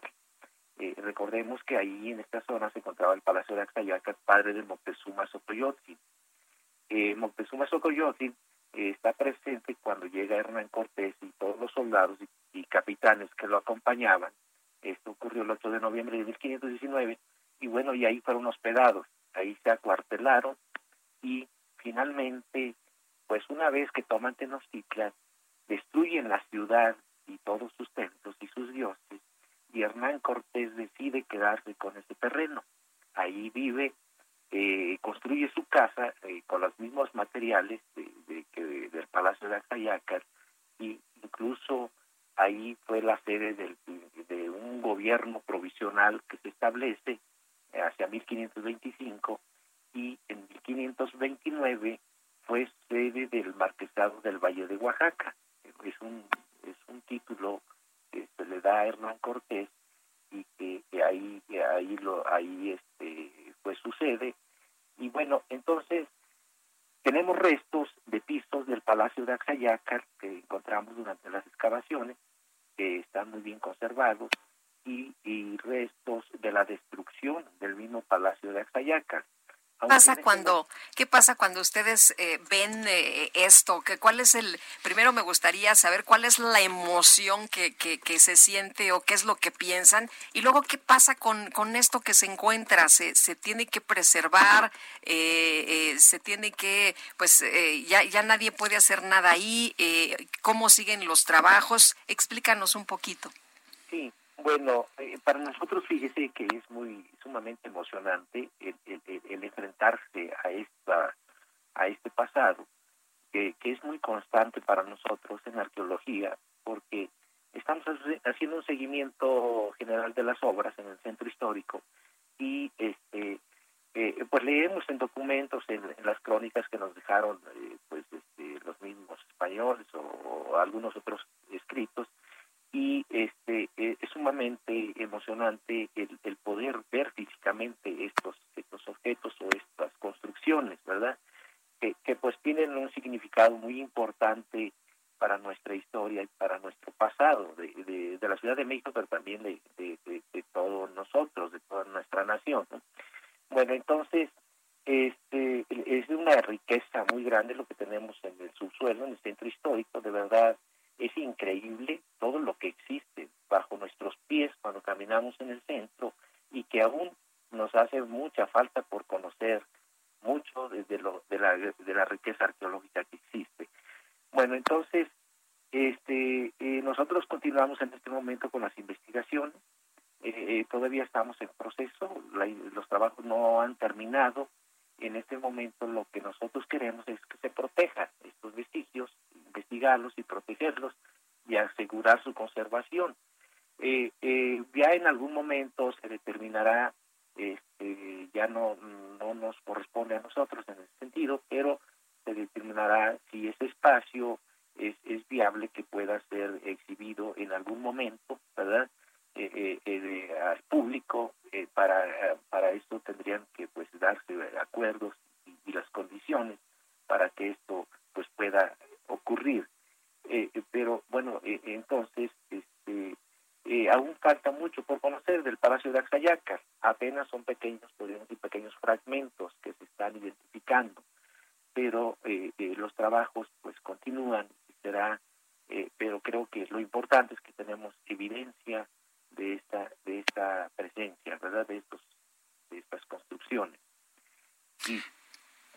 Sí, bueno, pues entonces eh, eh, es, es en realidad todo un mundo y además lo interesante es eso, que caminamos por el centro histórico y hay toda una riqueza cultural de distintas épocas debajo de nuestros pies. Y qué bueno que han encontrado esto. A propósito, ¿qué va a pasar con ese sitio? ¿Van a, a, mantener, van a hacer algún tipo de excavación? Tenemos también el mismo, el mismo edificio del Monte de Piedad, que es histórico también e importante, ¿no? Por supuesto, y muy simbólico, fíjese curiosamente para nosotros es, sorprendente cómo los mismos espacios y edificios eh, que existen en la actualidad podríamos decir que en otro momento pero siguen teniendo su misma función que tuvieron incluso en la misma época prehispánica. Eh, eh, por ejemplo en Monte de Piedad ahí era el Palacio de Axayaca el padre de Moctezuma y, y ahí resguardaba sus objetos, sus, sus tesoros, ¿verdad? Y, sigue teniendo una cierta vocación en cuanto a este a este resguardo también, ¿no? Eh, este el Zócalo existía, era una plaza abierta en la época prehispánica y, bueno también le comento Palacio Nacional, ahí se encuentran los restos del Palacio de Moctezuma Xocoyotzi y sigue siendo eh, pues la sede de, del poder, ¿no? Eh, entonces, eh, pues son, son espacios que, que, tienen una continuación en cuanto a su función este, de espacios públicos o, de, religiosos igualmente. Bueno. Pues muy bien, yo quiero agradecerle a Raúl Barrera, director del programa de arqueología urbana del Instituto Nacional de Antropología e Historia, esta conversación que nos ha concedido. Pues muchas gracias y mucho gusto. Son las nueve con doce minutos.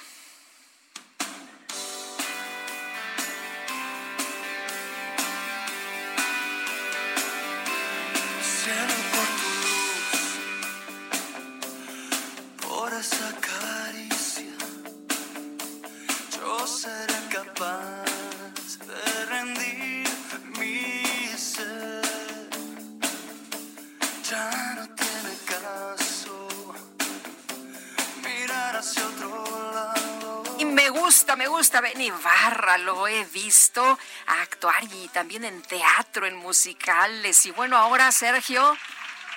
Bravo, sí, Benny Barra que va a presentar, va a tener un eh, showcase. Y Benny Barra, gracias como siempre por platicar con nosotros. Muy buenos días. Hola Benny, ¿cómo estás? Bien, Lupita, bien, Sergio, muy contento de saludarles. Espero que este este día les encuentre bien sanos y sonrientes. Ah, sonrientes siempre, y Benny. Bueno, no tuve oportunidad de, de, felicitarte, pero creo que fue fines del año pasado que te vi en la leyenda de 1900. Gran, gran actuación que tuviste realmente. Gracias, Sergio. Me dio mucho gusto verte ahí, sobre todo porque te voy a confesar, yo te había visto ahí por, por, por la zona, ¿verdad? En, caminando por la calle y crucé la calle corriendo porque quería saludarte y precisamente invitarte a que fueras al teatro a verme. Pero en ese momento te metiste al banco y dije, no, pues tampoco voy a estar de stalker, te voy a fuera del banco hasta que salga, ¿no? Se me hizo un poco creepy y, entonces mejor pues, ya, ya me fui. Y como a las dos semanas apareciste como por arte de magia ahí en el teatro. Y me pues no por arte de magia, me, bueno, la obra me gusta, la película me gusta, había escuchado muy buenas críticas y tu actuación me pareció sorprendente, además tú solo, bueno, pero ahora nos estás presentando otra cosa, cuéntanos, Benny. Pues bueno, acomodándonos a los tiempos, y pues de necios como hemos sido desde hace 38 años de carrera con ganas de seguir emocionando a las personas, haciendo que la gente pase un buen rato. Pues este próximo viernes tengo un concierto en esta nueva modalidad de streaming en punto de las 7.30 en el Facebook de, un banco importante de nuestro país, en el que voy a estar presentando un, un pequeño show que es de unas 10 canciones. Eh, ya estamos empezando a hacer shows con la banda, ¿no? Con todas las medidas este, de, de, sanitización, etcétera, etcétera, pero pues nos urge, nos urge cantar esas canciones, nos urge volver a conmover al público. Sabemos que la música es una herramienta poderosa y que hace que pues la vida sea mejor cantando y, y pues eso es lo que vamos a hacer este próximo viernes. Pareció como, como título de canción, La vida es mejor cantando. ¿Verdad? te, las sabes todas. Me las sé todas, querido Benny. Oye, oye y, y bueno, eh, entonces, ¿va a estar tocando en vivo la banda? Sí, sí, sí, nosotros somos... ¿Y juntitos o cada quien en su casa? No, no, no, juntitos, juntitos, pero bien este cuidaditos. Eh, se hace un trabajo pues, muy casi militar, ¿eh? Para los ensayos y para y para la presentación se tiene que sanitizar el espacio un par de veces, este, los horarios son muy estrictos, etcétera, etcétera. Y pues sí, al final todos tenemos que cuidarnos porque si queremos volver a jugar juntos y hacer conciertos y vivir de lo que de lo que hemos hecho toda la vida, pues tenemos que jugar ahora sí que bien, limpio y, echarle ganas para que se sigan haciendo los conciertos. Benny, ¿cómo, ¿cómo nos enlazamos? ¿Está abierto al público? Decías que es de un banco, que a, propósito puedes decir el nombre, no tenemos problema, pero ¿cómo, ¿cómo te escuchamos y te vemos? Bueno, es en el Facebook de City Banamex. Ellos están haciendo un acercamiento muy interesante y apoyando a muchos artistas y colegas y entonces en el Facebook Live de, este banco, pues en punto de las 7.30 para todas las personas que quieran conectarse. Y pues bueno, los que pueden seguir también las redes del banco porque ahí va a haber instrucciones para algunas dinámicas para después conectar y hacer lo que ahora les llaman Zoom and Greet. Antes eran, antes eran unos Meet and Greet, que era pues ver a la gente y saludarla. Ahora les llaman Zoom y Greet para poder platicar un ratito por ese medio y... Eh, y pues nada, seguir, seguir alimentando los corazones a través de las canciones. Benny, te mando un fuerte, un fuerte abrazo, todo mi respeto, toda, toda mi admiración, todo mi cariño personal también.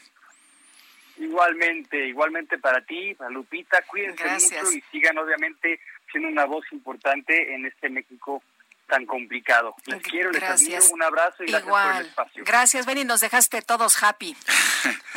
Vientos. Hasta luego. Son las 9 de la mañana con 17 minutos.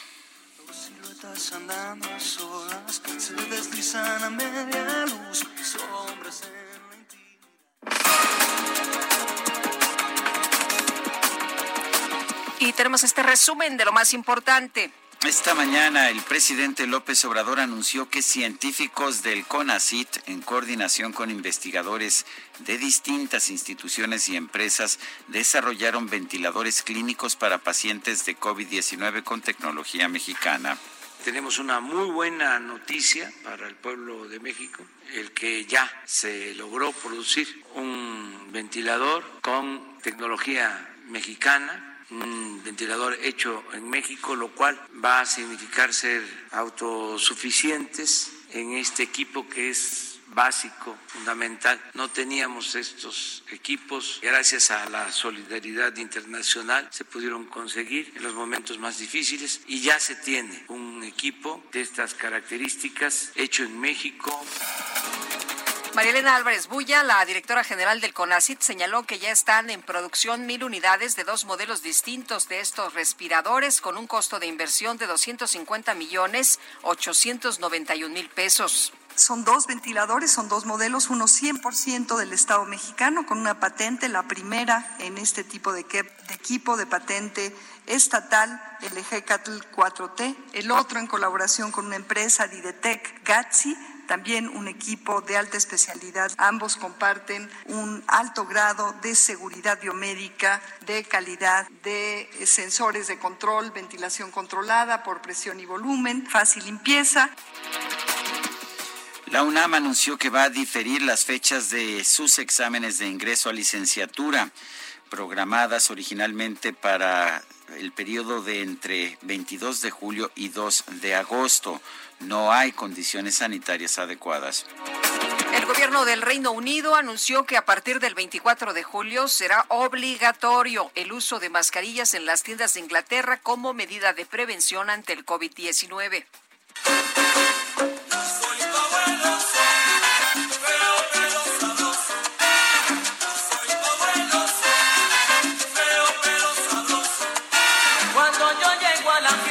¿Cómo? ¿Feo pero sabroso? feo pero sabroso. Bueno, mira, ante la reapertura de actividades en Nueva Zelanda, la agencia de actores BGT publicó un anuncio en el que pide voluntarios pues que se vean raros para participar en la producción de Amazon El Señor de los Anillos. A pesar de que no se especifican los personajes a interpretar, se cree que serían algunas de las criaturas que aparecen en las novelas de J.R.R. Tolkien ya que se les dará preferencia a quienes presenten marcas en el rostro, extremidades largas, cicatrices y ojos u orejas muy grandes. Dijeron aquí los compañeros. Sí, bueno, ya, ya tiene trabajo aquí, que ahora sí ya lo vamos a sacar de pobre. Ya me vi. Yo sé que soy feo, pero me siento orgulloso.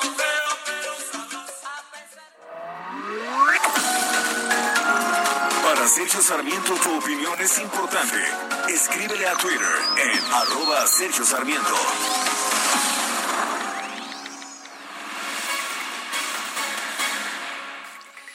Poder Judicial de la Ciudad de México va a aplicar juicios en línea con lo que se prevé el manejo de audiencias a distancia por medio de herramientas electrónicas. ¿Cómo se va a hacer?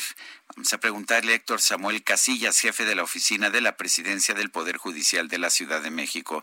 Don Héctor, buenos días, gracias por tomar la llamada. No, muchas gracias a ustedes por invitarnos a su prestigioso espacio informativo. Reciban un cordial saludo del presidente del Poder Judicial de la Ciudad de México, doctor Rafael Guerra Álvarez, y como lo manifiestas, efectivamente, el Poder Judicial está... Sí, hola. Héctor, ¿nos escuchas? De repente lo perdimos sí nos mandó el saludo y todo. A lo mejor nada más nos quería mandar el saludo. Oye, pero está interesante, ¿no? Esto de los juicios urge que, que, abran los tribunales. Hay muchísima gente que tiene disputas, que tiene juicios, que tiene divorcios, que tiene matrimonios. y eso se tiene que arreglar, pues, Sergio. Se tiene que solucionar, imagínate. Así es. Bueno. y Sergio, fíjate que Huawei será expulsada de las redes móviles de Reino Unido en una pues ya sabes, en una situación que se ha vuelto muy complicada en los últimos meses. ¿Qué va a pasar con las personas que tienen contratado precisamente este sistema? Nos están eh, diciendo que pues eh, ya se está viendo para los próximos años que la gente no va a poder utilizar estas redes de 5G y bueno, les comento que el ministro de Cultura del Reino Unido ha anunciado este día que el gobierno británico prohibirá la compra de nuevos equipos para, para redes 5G producidos por Huawei a partir del 31 de diciembre y además ha señalado que los equipos y componentes de la compañía china ya instalados en las redes 5G en territorio británico serán retirados para el año 2027. Esta no ha sido una decisión fácil, pero es la correcta para las redes de telecomunicaciones de Reino Unido, para nuestra seguridad nacional en nuestra economía y ahora y de hecho a largo plazo. Esto lo ha eh, citado pues el ministro británico que eh, eh, está destacando la agencia Reuters. El ministro del Medio Ambiente había declarado que el contexto del uso de la tecnología de Huawei en territorio británico ha cambiado ligeramente con algunas de las sanciones que Estados Unidos ha impuesto contra la compañía china. Y vamos con Israel Lorenzana. Adelante, Israel. Sergio Lupita, muchísimas gracias. Pues hace unos minutos fue liberada ya la vialidad de Pino Suárez, esta avenida que sale del circuito Plaza de la Constitución con dirección hacia la zona de Izazaga. Y es que habíamos hablado ya de los damnificados de los pasados sismos del 2017, quienes se manifestaban a las afueras de Palacio Nacional. Pues bueno, como no tuvieron respuesta por parte de las autoridades, decidieron bloquear Venustiano Carranza y después República de Uruguay. Ha llegado ya personal del gobierno capitalino, acordaron llevar algunas mesas de diálogo y en esos momentos comienzan a liberar la avenida Pino Suárez. Hay que señalar que ya habían llegado un grupo de elementos de la Secretaría de Seguridad Ciudadana, todos ellos con equipos antimotines, aparentemente para retirar o reabrir la circulación aquí sobre Pino Suárez. No hubo necesidad pues de que los retiraran. Los damnificados ellos en estos momentos comienzan a caminar ya con dirección el edificio de gobierno en el Zócalo Capitalino. Todos ellos son de San Gregorio Tlapulca, allá en la zona de Xochimilco, y esperemos que lleguen a un acuerdo para que finalmente queden liberadas las realidades. Sergio Lupita, información que les tengo. Israel Lorenzana, muchas gracias. Son las nueve de la mañana con 25 minutos. Guadalupe Juárez y Sergio Sarmiento estamos pues aquí muy contentos en el Heraldo Radio.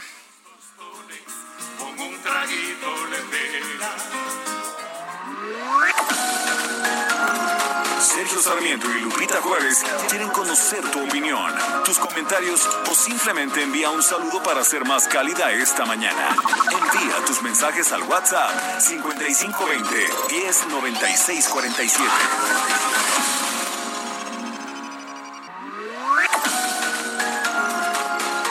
Continuamos con Sergio Sarmiento y Lupita Juárez por El Heraldo Radio.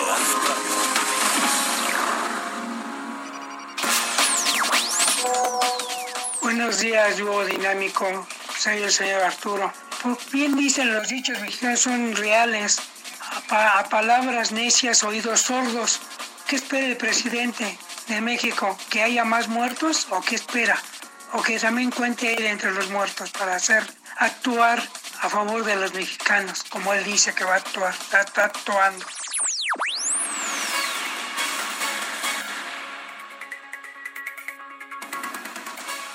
Bueno, pues ahí lo que piensan nuestros amigos del auditorio, Sergio, y tenemos más eh, esta mañana. César Galán Sosa dice, ya no hay dinero, ahorros gastados, desempleo. Y Jorge Aporras dice, buenos días, ¿saben si ya aprobaron la propuesta de Morena a la ley de arrendamiento inmobiliario? Saludos cordiales y excelente martes. Está en la discusión, está, está en la No propuesta, aprobado, ¿no? sí. Quieren hacer una propuesta. consulta pública. Sí. Bueno, ya se imagina, ya sabe cómo son esas consultas públicas. Gabriel nos dice, López Obrador ya deja el show, neta que si eres una mentira y de verdad ve a visitar un hospital. Son las nueve con treinta y uno. La micro deportiva. Sabes que ya llevo un rato mirándote. Tengo que bailar contigo hoy. Chihuahua. Que tu mirada ya estaba llamándome. Muéstrame el camino que yo voy. Deportiva, qué buena música. Para, ya nos hace falta una fiestecilla, Ya ¿no? nos hace falta. Julio Romero, ¿cómo te va? Buenos días. Muy bien, ¿cómo están? Sergio Lupita, amigos del auditorio, qué placer saludarles. Pues no nos vamos tan despacito con los deportes porque hay mucha información el día de hoy. Y arrancamos, arrancamos con la defensa Kenty Robles, que se ha convertido en la primera mexicana que está militando en el Real Madrid, allá en el fútbol de España. El conjunto merengue hizo la presentación oficial de cara a la próxima campaña.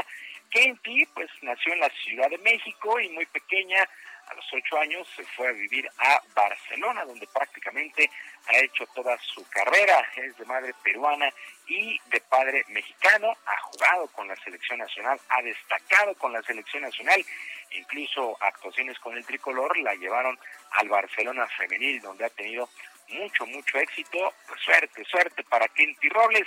Y ya hablamos del Real Madrid, pero en varones, pues el equipo terminó pidiendo el tiempo el día de ayer, pero al final de cuentas sacó el resultado de dos goles por uno sobre el Granada dentro de la fecha 36 del fútbol español de la primera división y dio otro paso más rumbo al título, se acerca ya al título el conjunto de el Real Madrid.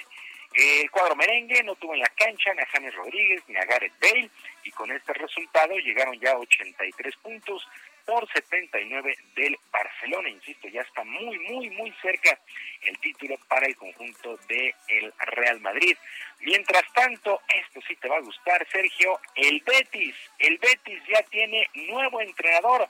Se trata del chileno Manuel Pellegrini, quien pisó ya el campo y las instalaciones del Benito Villamarín y ofreció sus primeras palabras. Escuchamos a Manuel Pellegrini, nuevo director técnico del Betis.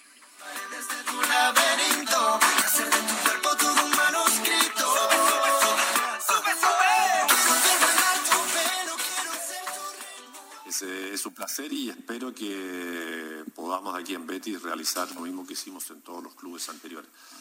Betis es un equipo tremendamente popular, lo sabemos todos, con la gran asistencia de público que tiene no solamente los estadios, sino que cualquier ciudad de, eh, de España. Y convencido desde el momento que acepté que había un plantel al cual creo que tiene una exigencia alta de poder responder a los nombres que existen en el plantel. Fonsi, eso que te falta cuando estás con él, El Betis, donde militan los mexicanos And- eh, Andrés Guardado y Diego Laines. Había mencionado en días anteriores que pues Miguel Herrera, actual director técnico del conjunto Las Águilas del América, podría llegar a este a este conjunto. Pues a final de cuentas fue el chileno Manuel Pellegrini, Manuel Pellegrini que llega a levantar el barco de este Real Betis, que actualmente está en el sitio 13 de la tabla general. Pues mucha suerte, mucha suerte para Manuel Pellegrini y este equipo de el Betis, así las cosas allá en el balompié español. Mientras tanto, aquí en el balompié local, los Pumas, los Pumas de la universidad tendrán dos bajas en su defensa para lo que será el inicio del torneo Guardianes 2020, ya que Luis Quintana sufrió una lesión en el tobillo derecho después de una plancha en el duelo de pretemporada contra los Diablos Rojos del Toluca el pasado domingo, y Brian Mendoza, que tiene una lesión muscular en el muslo derecho. Vaya que si los Pumas necesitan ajustar, necesitan apurarse porque no mostraron absolutamente nada en esta Copa por México donde estuvieron en Ciudad Universitaria, donde enfrentaron a Cruz Azul, donde enfrentaron al América, donde enfrentaron al Toluca, muy, muy chacos al frente, y la defensa, pues ni se diga, y con estas bajas, mucha chamba tiene Michel González como director técnico. En Cruz Azul, en Cruz Azul, que por cierto anda bien, la gente anda muy emocionada, pues hicieron la presentación oficial del lateral José Joaquín Martínez, mejor conocido como el Shaggy, el Shaggy Martínez, el exjugador de Monarcas Morelia tuvo contacto con los medios en conferencia virtual y aseguró que honestamente no hubo mucho que pensar, ya que tenía varias ofertas, pero se decidió por las instalaciones de la Noria. Nos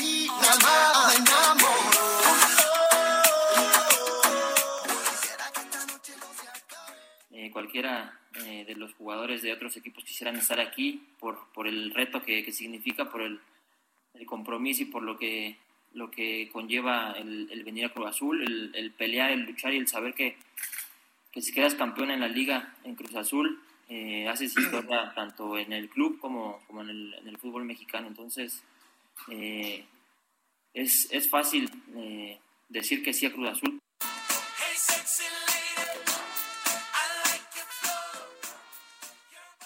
Sí, pues llega uno de los equipos más populares, el Shaggy Martínez, pues sí, sí es muy muy popular este este equipo y este jugador que la verdad dejó corazones rotos allá en Morelia. Bueno, pues así las cosas. Mientras tanto, en otra en otra situación, lo comentamos el día de ayer y se confirmó en el transcurso del día, el equipo de los Pieles Rojas de Washington ha perdido ha perdido su nombre. Decidieron, la directiva decidió pues que después de 87 años van a cambiar su mote y su logotipo. De momento, uno de los equipos más longevos del fútbol americano de la NFL, pues no, no tiene nuevo nombre, pues así se venía especulando el dueño, el dueño dijo que no le iba a cambiar nunca el nombre, pero ya terminó cediendo a las protestas allá que hay por el racismo y también a los patrocinadores que se inquietan mucho siempre con esta clase de situaciones, así es que adiós a 87 años de historia con los Pieles Rojas de Washington. Y las buenas actuaciones de los pilotos Lance Stroll y de Sergio Pérez con el equipo Racing Point han levantado sospechas entre otros conjuntos de la Fórmula 1 de automovilismo. Por lo pronto, Renault considera que los ductos de los frenos del RP20 están basados en un diseño de Mercedes, situación que no está permitida por el reglamento y han protestado de manera oficial. Los comisarios de la FIA aceptaron estas eh, protestas, estarán investigando luego de los grandes premios de Austria y Estiria, donde por cierto el mexicano Sergio Pérez ha terminado en el sexto lugar en ambos. De hecho, el fin de semana fue nombrado el piloto más destacado después de remontar 11, 11 posiciones en este Gran Premio de Estiria, la Fórmula 1 de automovilismo, que ahora se va a Hungría este fin de semana. Y el Maratón de Chicago se une a la larga lista de eventos cancelados por la pandemia, ya que el comité organizador y las autoridades de la ciudad temen por la salud de los corredores para el próximo 11 de octubre, por lo que se ha tomado esta difícil decisión. Este año se esperaban cerca de 40 mil corredores y por ahí del millón de espectadores y voluntarios que salen a las calles a alentar a los corredores y se une pues al maratón de Nueva York que estaba programado para el primero de noviembre y al maratón de Boston para el 14 de septiembre como cancelados. Así es que pues esta pandemia sigue siendo de las suyas, sobre todo allá en los Estados Unidos. Sergio Lupita, amigos del auditorio, llegamos a la base. Muchas gracias por subirse este martes a la micro deportiva. Les mando un abrazo a la distancia. Bueno, pues muchísimas gracias y un fuerte abrazo también. Muy buen día. Igualmente, buenos días. Son las nueve de la mañana con 40 minutos. Si tú me dejas entrar, yo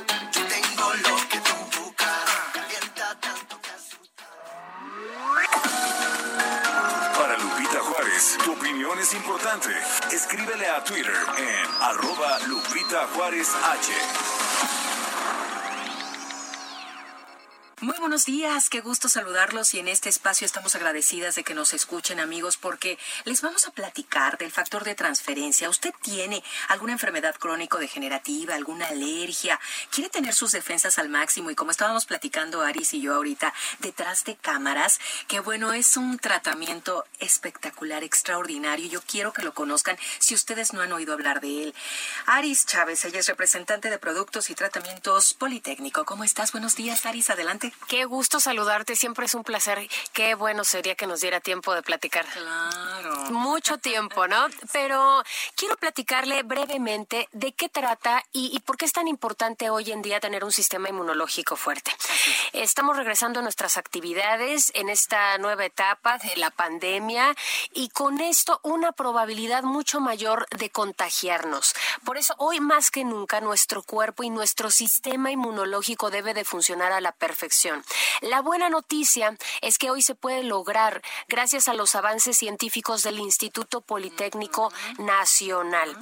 Hoy vamos a platicar específicamente del factor de transferencia. Este tratamiento lleva muchos años en el Instituto Politécnico Nacional con resultados extraordinarios. Nosotros hemos notado cómo hay un cambio definitivamente en el organismo. Lo primero que notamos es que eleva el sistema inmunológico hasta en un 470%. No 100%, mi querida Moni, 470%. Muy bien. ¿Esto qué quiere decir? Que la cantidad de leucocitos, es decir, los glóbulos blancos, esos son los que conforman nuestro sistema inmunológico, se va a incrementar.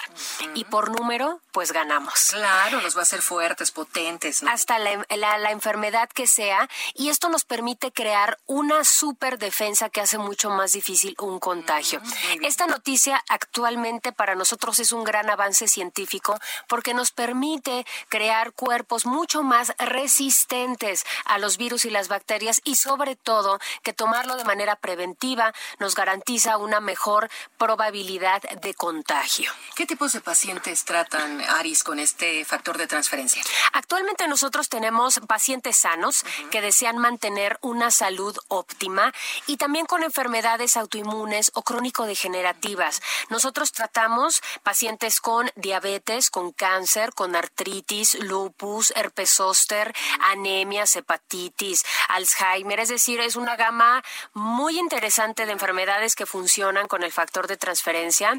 Cualquier enfermedad respiratoria, incluyendo las alergias, las alergias estacionales, ahora que cambia un poco el clima, este síntoma se incrementa y el factor de transferencia funciona muy bien.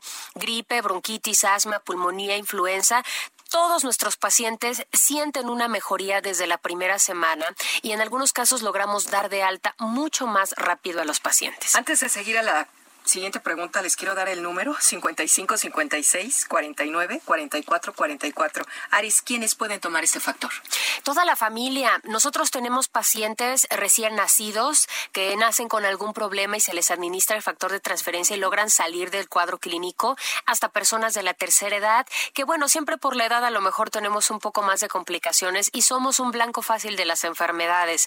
Tenemos eh, pacientes diversos, hombres, mujeres, embarazadas, no tiene ninguna contraindicación, no tiene efectos secundarios. Si usted ya está en un tratamiento médico, no es necesario suspenderlo, es 100% compatible. Y bueno, pues lo mejor de todo es la promoción que deberían de aprovechar el día de hoy. Exactamente, eso te quiero preguntar, ¿en dónde lo conseguimos? No acepten piratas, no acepten en otro lado, más que este número y con esta gran promoción. Es un paquete de seis dosis que preparamos para todo el auditorio que tiene un costo de 1.800 pesos. Pero si usted llama y lo aparta en este momento les vamos a obsequiar seis dosis adicionales sin ningún costo. Y eso no es todo, además completamente gratis, una careta de protección facial transparente. Tiene una duración de tres meses, la estamos ocupando diario, así que conviene muy bien. También un cubrebocas N95 que es lavable y un gel antibacterial de grado clínico de 70% de alcohol, que es el efectivo contra los virus y las bacterias. El número telefónico para que llamen en este momento, 55 56 49 44 44. Envíos a toda la República, facilidades de pago. Mi recomendación, llame y aparte porque esta promoción solo es por este momento. Solo es por este momento y para este programa de Sergio y Lupita 55 56 49 44 44. Así de fácil, con una llamada puede cambiar su estado de salud. Gracias, Aris. Gracias a ti, buenos días. Buenos días, continuamos. Sergio Sarmiento tu opinión es importante. Escríbele a Twitter en arroba Sarmiento.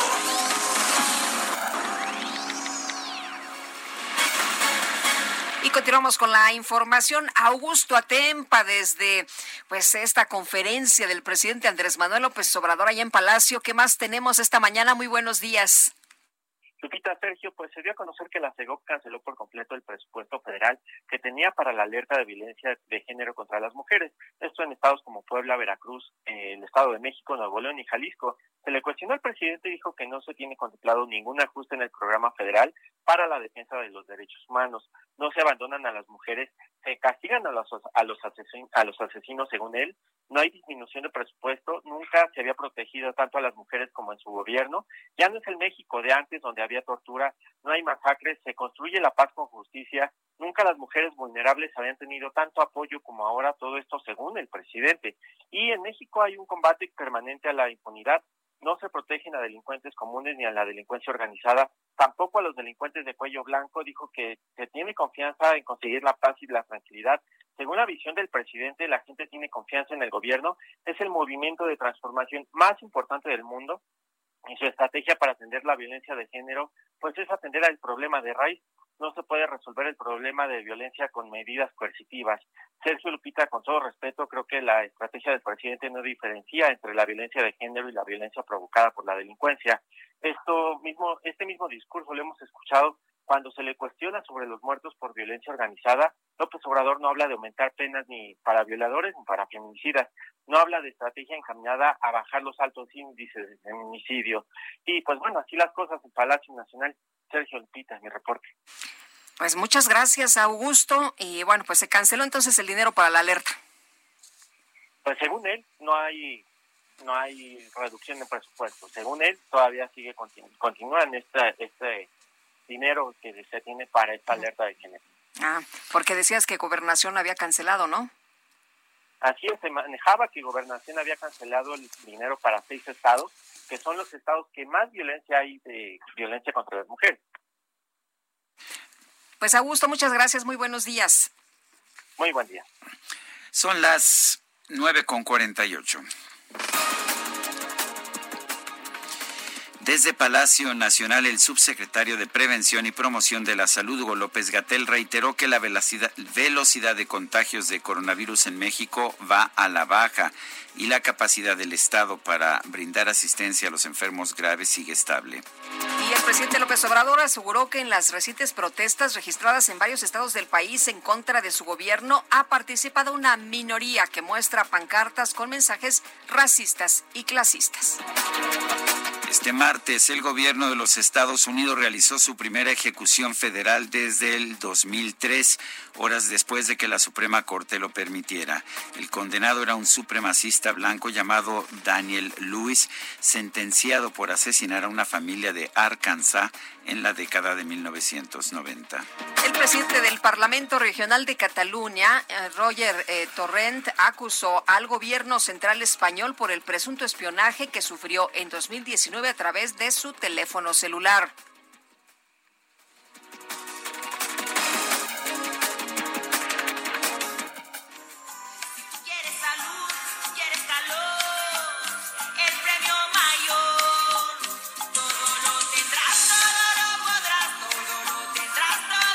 California, en los Estados Unidos, el pasado 4 de julio, una familia fue agredida en un restaurante. Se encontró con un sujeto que insultaba a sus miembros por su origen asiático. Sin embargo, una mesera llamada Jenica enfrentó al agresor y lo obligó a salir del establecimiento. En redes sociales, la grabación de los hechos se hizo viral y algunas personas comenzaron una campaña para recaudar propinas para recompensar a la mesera por su valor. Hasta el momento ya se acumulan más de 77 mil dólares, poco más de 1.7 millones de pesos en propinas para esta valiente mesera.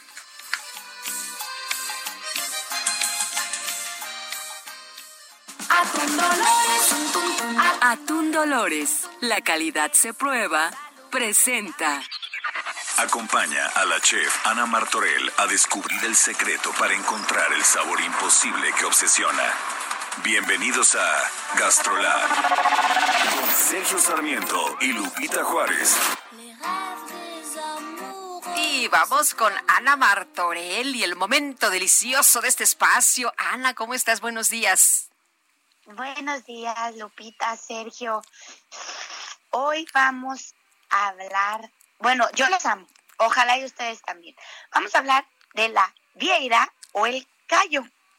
Estos o garra de león también, ¿no? O garra de león. exacto, pero sabes, garra de león, pero sabes que Sergio, estamos confundidos y ¿Ah, creo que después de esta explicación, yo, yo también, ¿eh?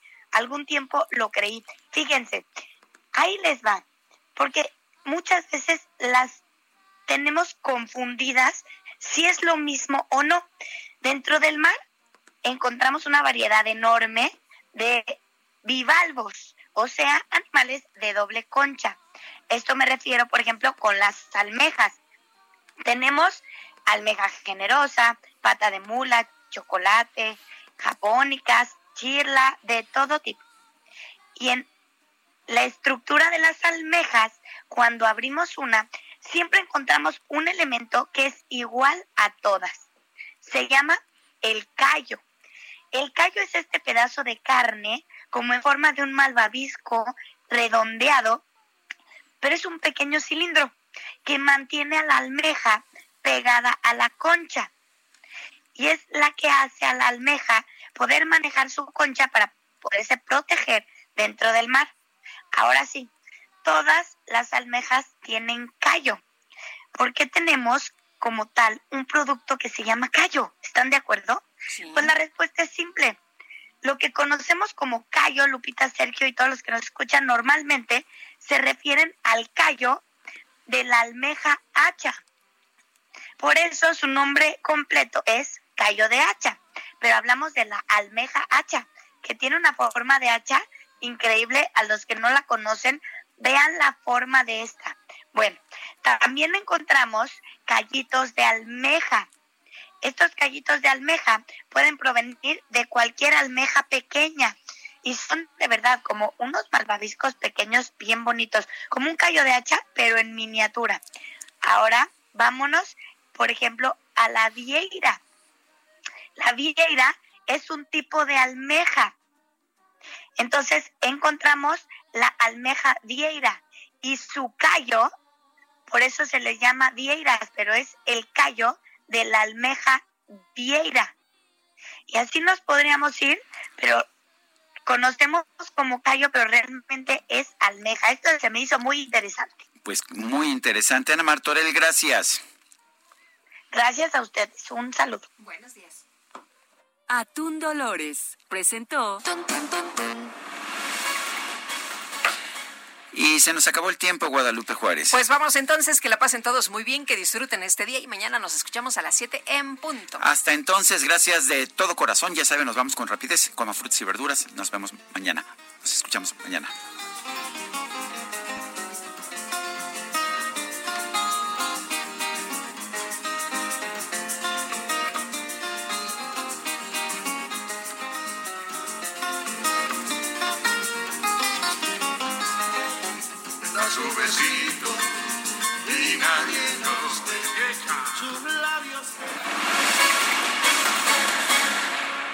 Heraldo Media Group presentó Sergio Sarmiento y Lupita Juárez por El Heraldo Radio.